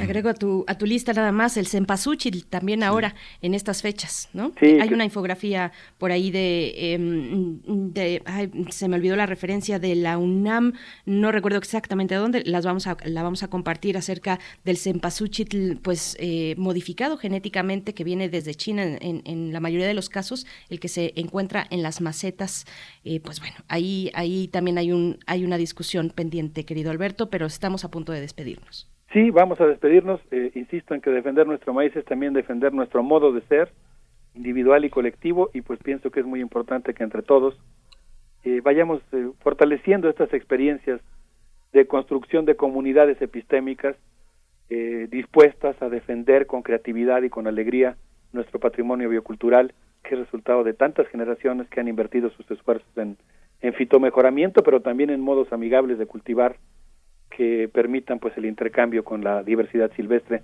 Un abrazo con mucho cariño para la comunidad universitaria que está hoy pues empezando una discusión muy importante. Obviamente hay muchos temas que los universitarios tenemos que discutir, cosas que tenemos que cambiar, pero yo creo que tiene que ser en el marco de, de aquilatar el, la importancia que tiene eh, nuestra universidad en el desarrollo del pensamiento crítico de México.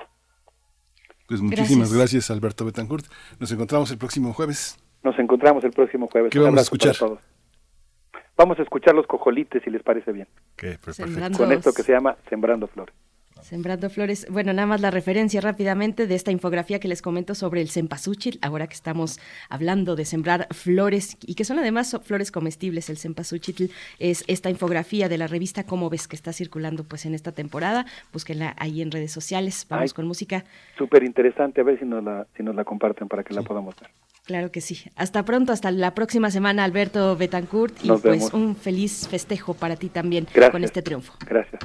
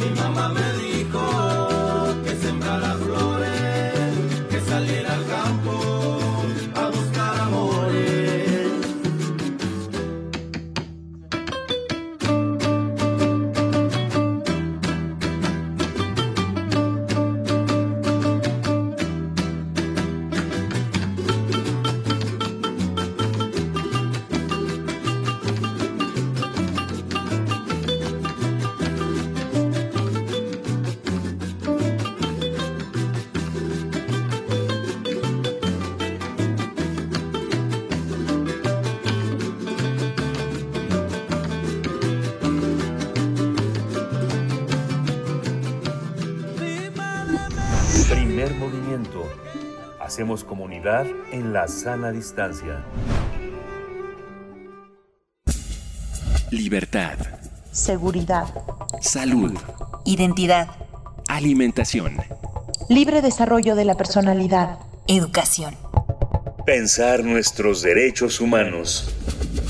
La jurisdicción universal como alternativa de justicia en México es el tema que nos propone esta mañana Jacobo Dayan, quien ya nos acompaña. Él es coordinador académico de la Cátedra Nelson Mandela de Derechos Humanos en las Artes de la UNAM. Querido Jacobo Dayan, ¿cómo estás? Bienvenido a Primer Movimiento. ¿Qué tal? Buenos días, Berenice. ¿Cómo estás, Miguel Ángel? Por Hola, Jacobo. Ya anda por acá. te, escuchamos, querido Jacobo. Pues, eh, como en otras ocasiones hemos platicado, hay experiencias internacionales que deberían hacernos reflexionar sobre cómo abatir la impunidad en México. En otras ocasiones habíamos ya hablado sobre el trabajo que está realizando la Jurisdicción Especial para la Paz en Colombia, un mecanismo extraordinario de justicia que está procesando eh, los graves crímenes de la época violenta de Colombia, incluso llegando a imputar a los máximos responsables por crímenes de guerra o crímenes de lesa humanidad, y no bajo la lógica del caso aislado como se hace en México. Bueno, ahora ocurre, en estos días ocurrió otro ejemplo de lo que deberíamos o podríamos estar discutiendo en México, en lugar de seguir apostándole a fiscalías, tanto estatales como federales, que están completamente desbordadas, además sin la voluntad política para abatir la impunidad. Y lo que ocurrió esta semana fue una sentencia en un tribunal alemán, en un modelo que eh, probablemente podamos recordar en el caso Pinochet, que seguramente lo tendremos más fresco en la memoria. Recuerdan Pinochet, el dictador chileno, en un viaje a Gran Bretaña es detenido y se pide su extradición a España. Y uno diría, pues, como, ¿por qué demonios pretenden enjuiciar en España a una persona que no es española, que no cometió crímenes en España, sino en Chile? Bueno, mediante un mecanismo que es, medianamente contemporáneo, que se creó para abatir la impunidad a nivel global de estos gravísimos crímenes atroces, crímenes contra la humanidad, crímenes de guerra o incluso el genocidio. Y e, este mecanismo de jurisdicción universal, dependiendo del país, no todos los países lo tienen contemplado en su legislación, dependiendo del país, algunos requieren que el perpetrador o la víctima sean nacionales de su país, aunque el crimen no se haya cometido en su territorio. Lo que ocurrió en Alemania es que una mujer alemana que se enroló en 2013-2015 con el Estado Islámico, recuerdan este en, en Siria e Irak, formó parte de su estructura y cometió incluso un asesinato por omisión, ni siquiera ella asesinó a una niña de cinco años, sino presenció su muerte de ser y no hizo nada, es detenida en Alemania, llevada a Alemania, juzgada en Alemania por el asesinato de esta niña, pero sobre todo por su pertenencia al grupo criminal Estado Islámico, eh, recuerdan, en la época de la guerra en Siria, y por pertenecer a este grupo, participar en la Comisión de, grupo de Crímenes de Guerra y Crímenes contra la Humanidad. Tenemos ahí un ejemplo enfrente de nosotros de un tribunal que está juzgando crímenes perpetrados en otro territorio, donde las víctimas no son sus nacionales, en este caso el perpetrador sí es alemana, pero podría no haberlo sido, se están enjuiciando a otros perpetradores sirios en Alemania, mediante este mecanismo de jurisdicción universal. No todos, repito, no todos los países tienen contemplado este modelo y algunos lo tienen con algunas restricciones mayores o menores, pero sí hay un puñado, una docena de países, sobre todo europeos, que eh, manejan e, impulsan este tipo de justicia eh, mediante la jurisdicción universal, porque lo que se trata es de atajar, contener, evitar la, la impunidad en los crímenes de mayor impacto para la comunidad internacional. Entonces, imaginemos a un alto funcionario mexicano que eh, cometió pues, eh, o participó en la comisión de estos crímenes, en desapariciones, en ejecuciones, en tortura, por acción o por omisión, y que se ha detenido en Finlandia o en Suecia o en España o incluso en los Estados Unidos mediante existen algunos mecanismos similares en el caso de tortura en los Estados Unidos y empezar a procesar a los perpetradores mexicanos responsables de estos crímenes fuera del país, dado que en nuestro país eso es prácticamente imposible. Me parece que el ejemplo alemán abre una, una digo, lo que acaba de ocurrir en Alemania, porque esto no es de la primera vez que ocurre en la historia de la humanidad, esto ocurre de manera frecuente en distintos países, Simplemente traigo a colación el caso alemán porque es el que ocurrió esta semana. Nos debería hacer reflexionar sobre qué alternativas podríamos tener, evidentemente no desde el Estado, porque la clase política en su conjunto no está comprometida con el Estado de Derecho, sino con la impunidad. Eh, digo, para el caso podemos decir cifras de más de 93 mil personas desaparecidas hay 50 sentencias, tan solo 50 sentencias por desaparición. De las más de 30 mil casos de tortura denunciados en fiscalías, hay apenas un poco más de 40, no 40 mil, 40 sentencias. Es decir, los crímenes en México se perpetran por decenas de miles y las sentencias llegan apenas por decenas.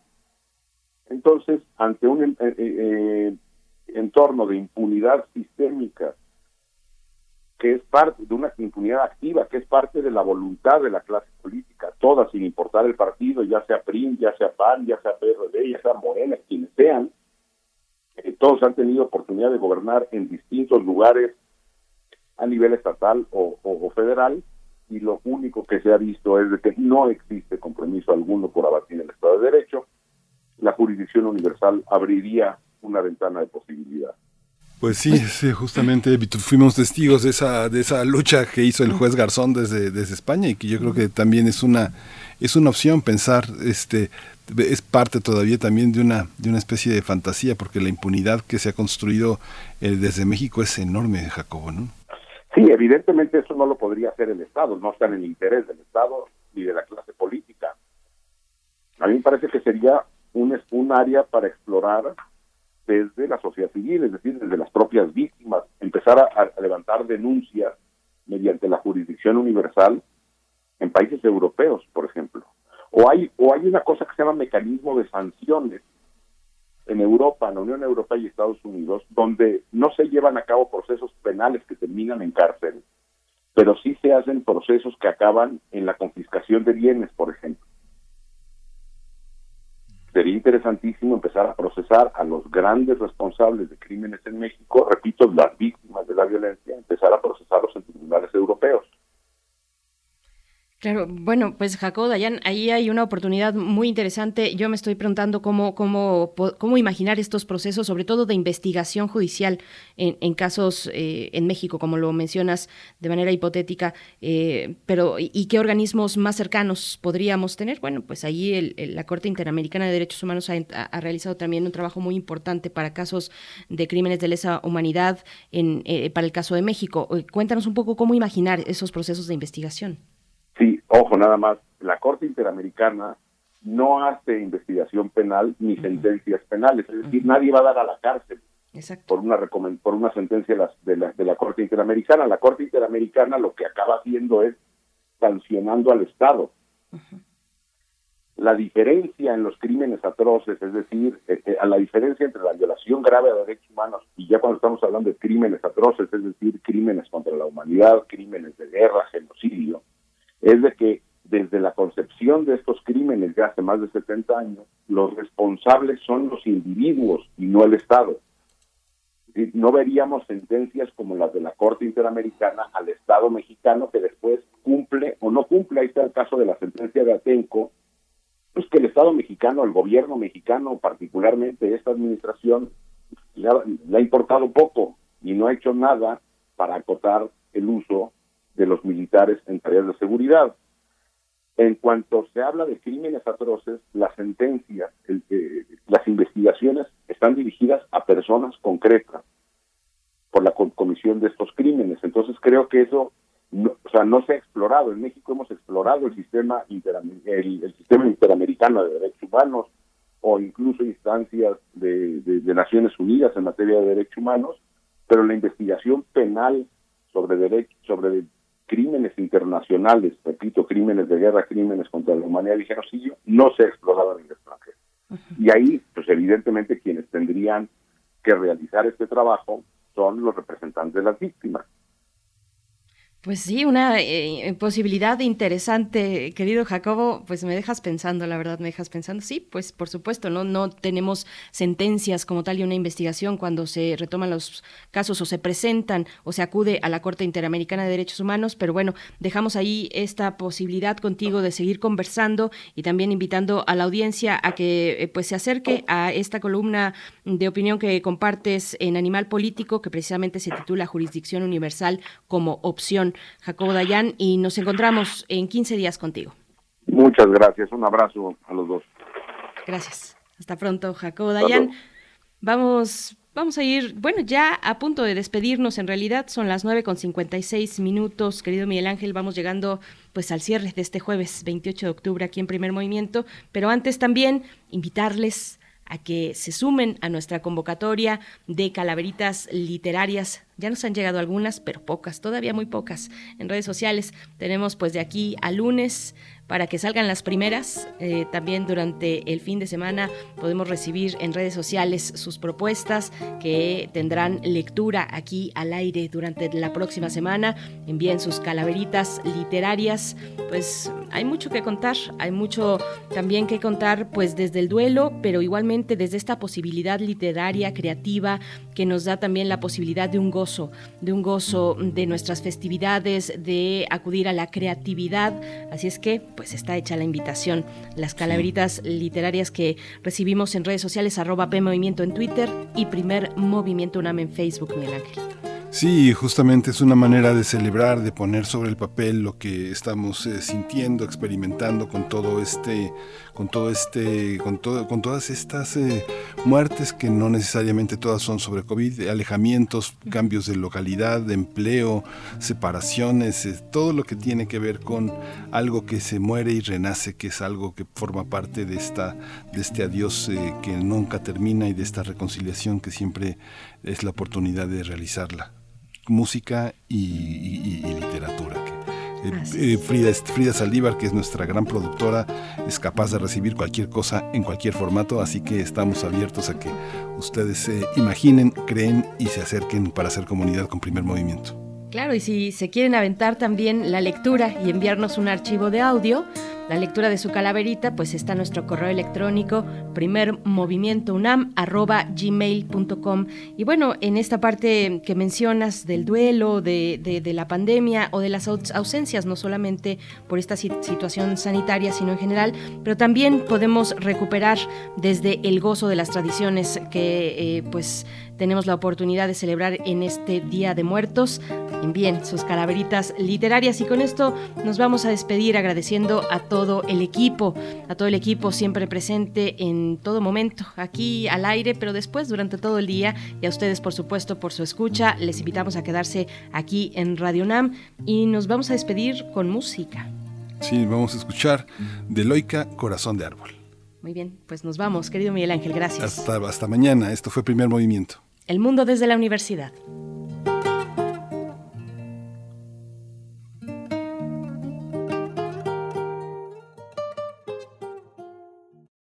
¿A dónde te has ido a caminar?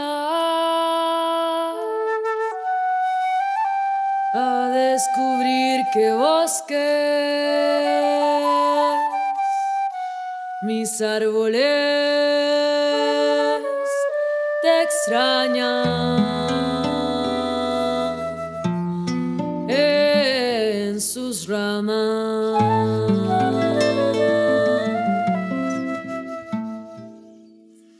Mis árboles al extrañarte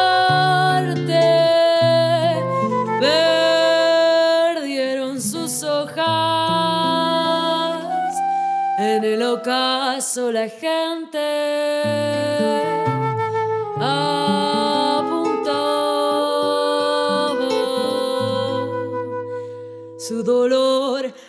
desnudo. Esa silueta de árboles agónicos y tristes.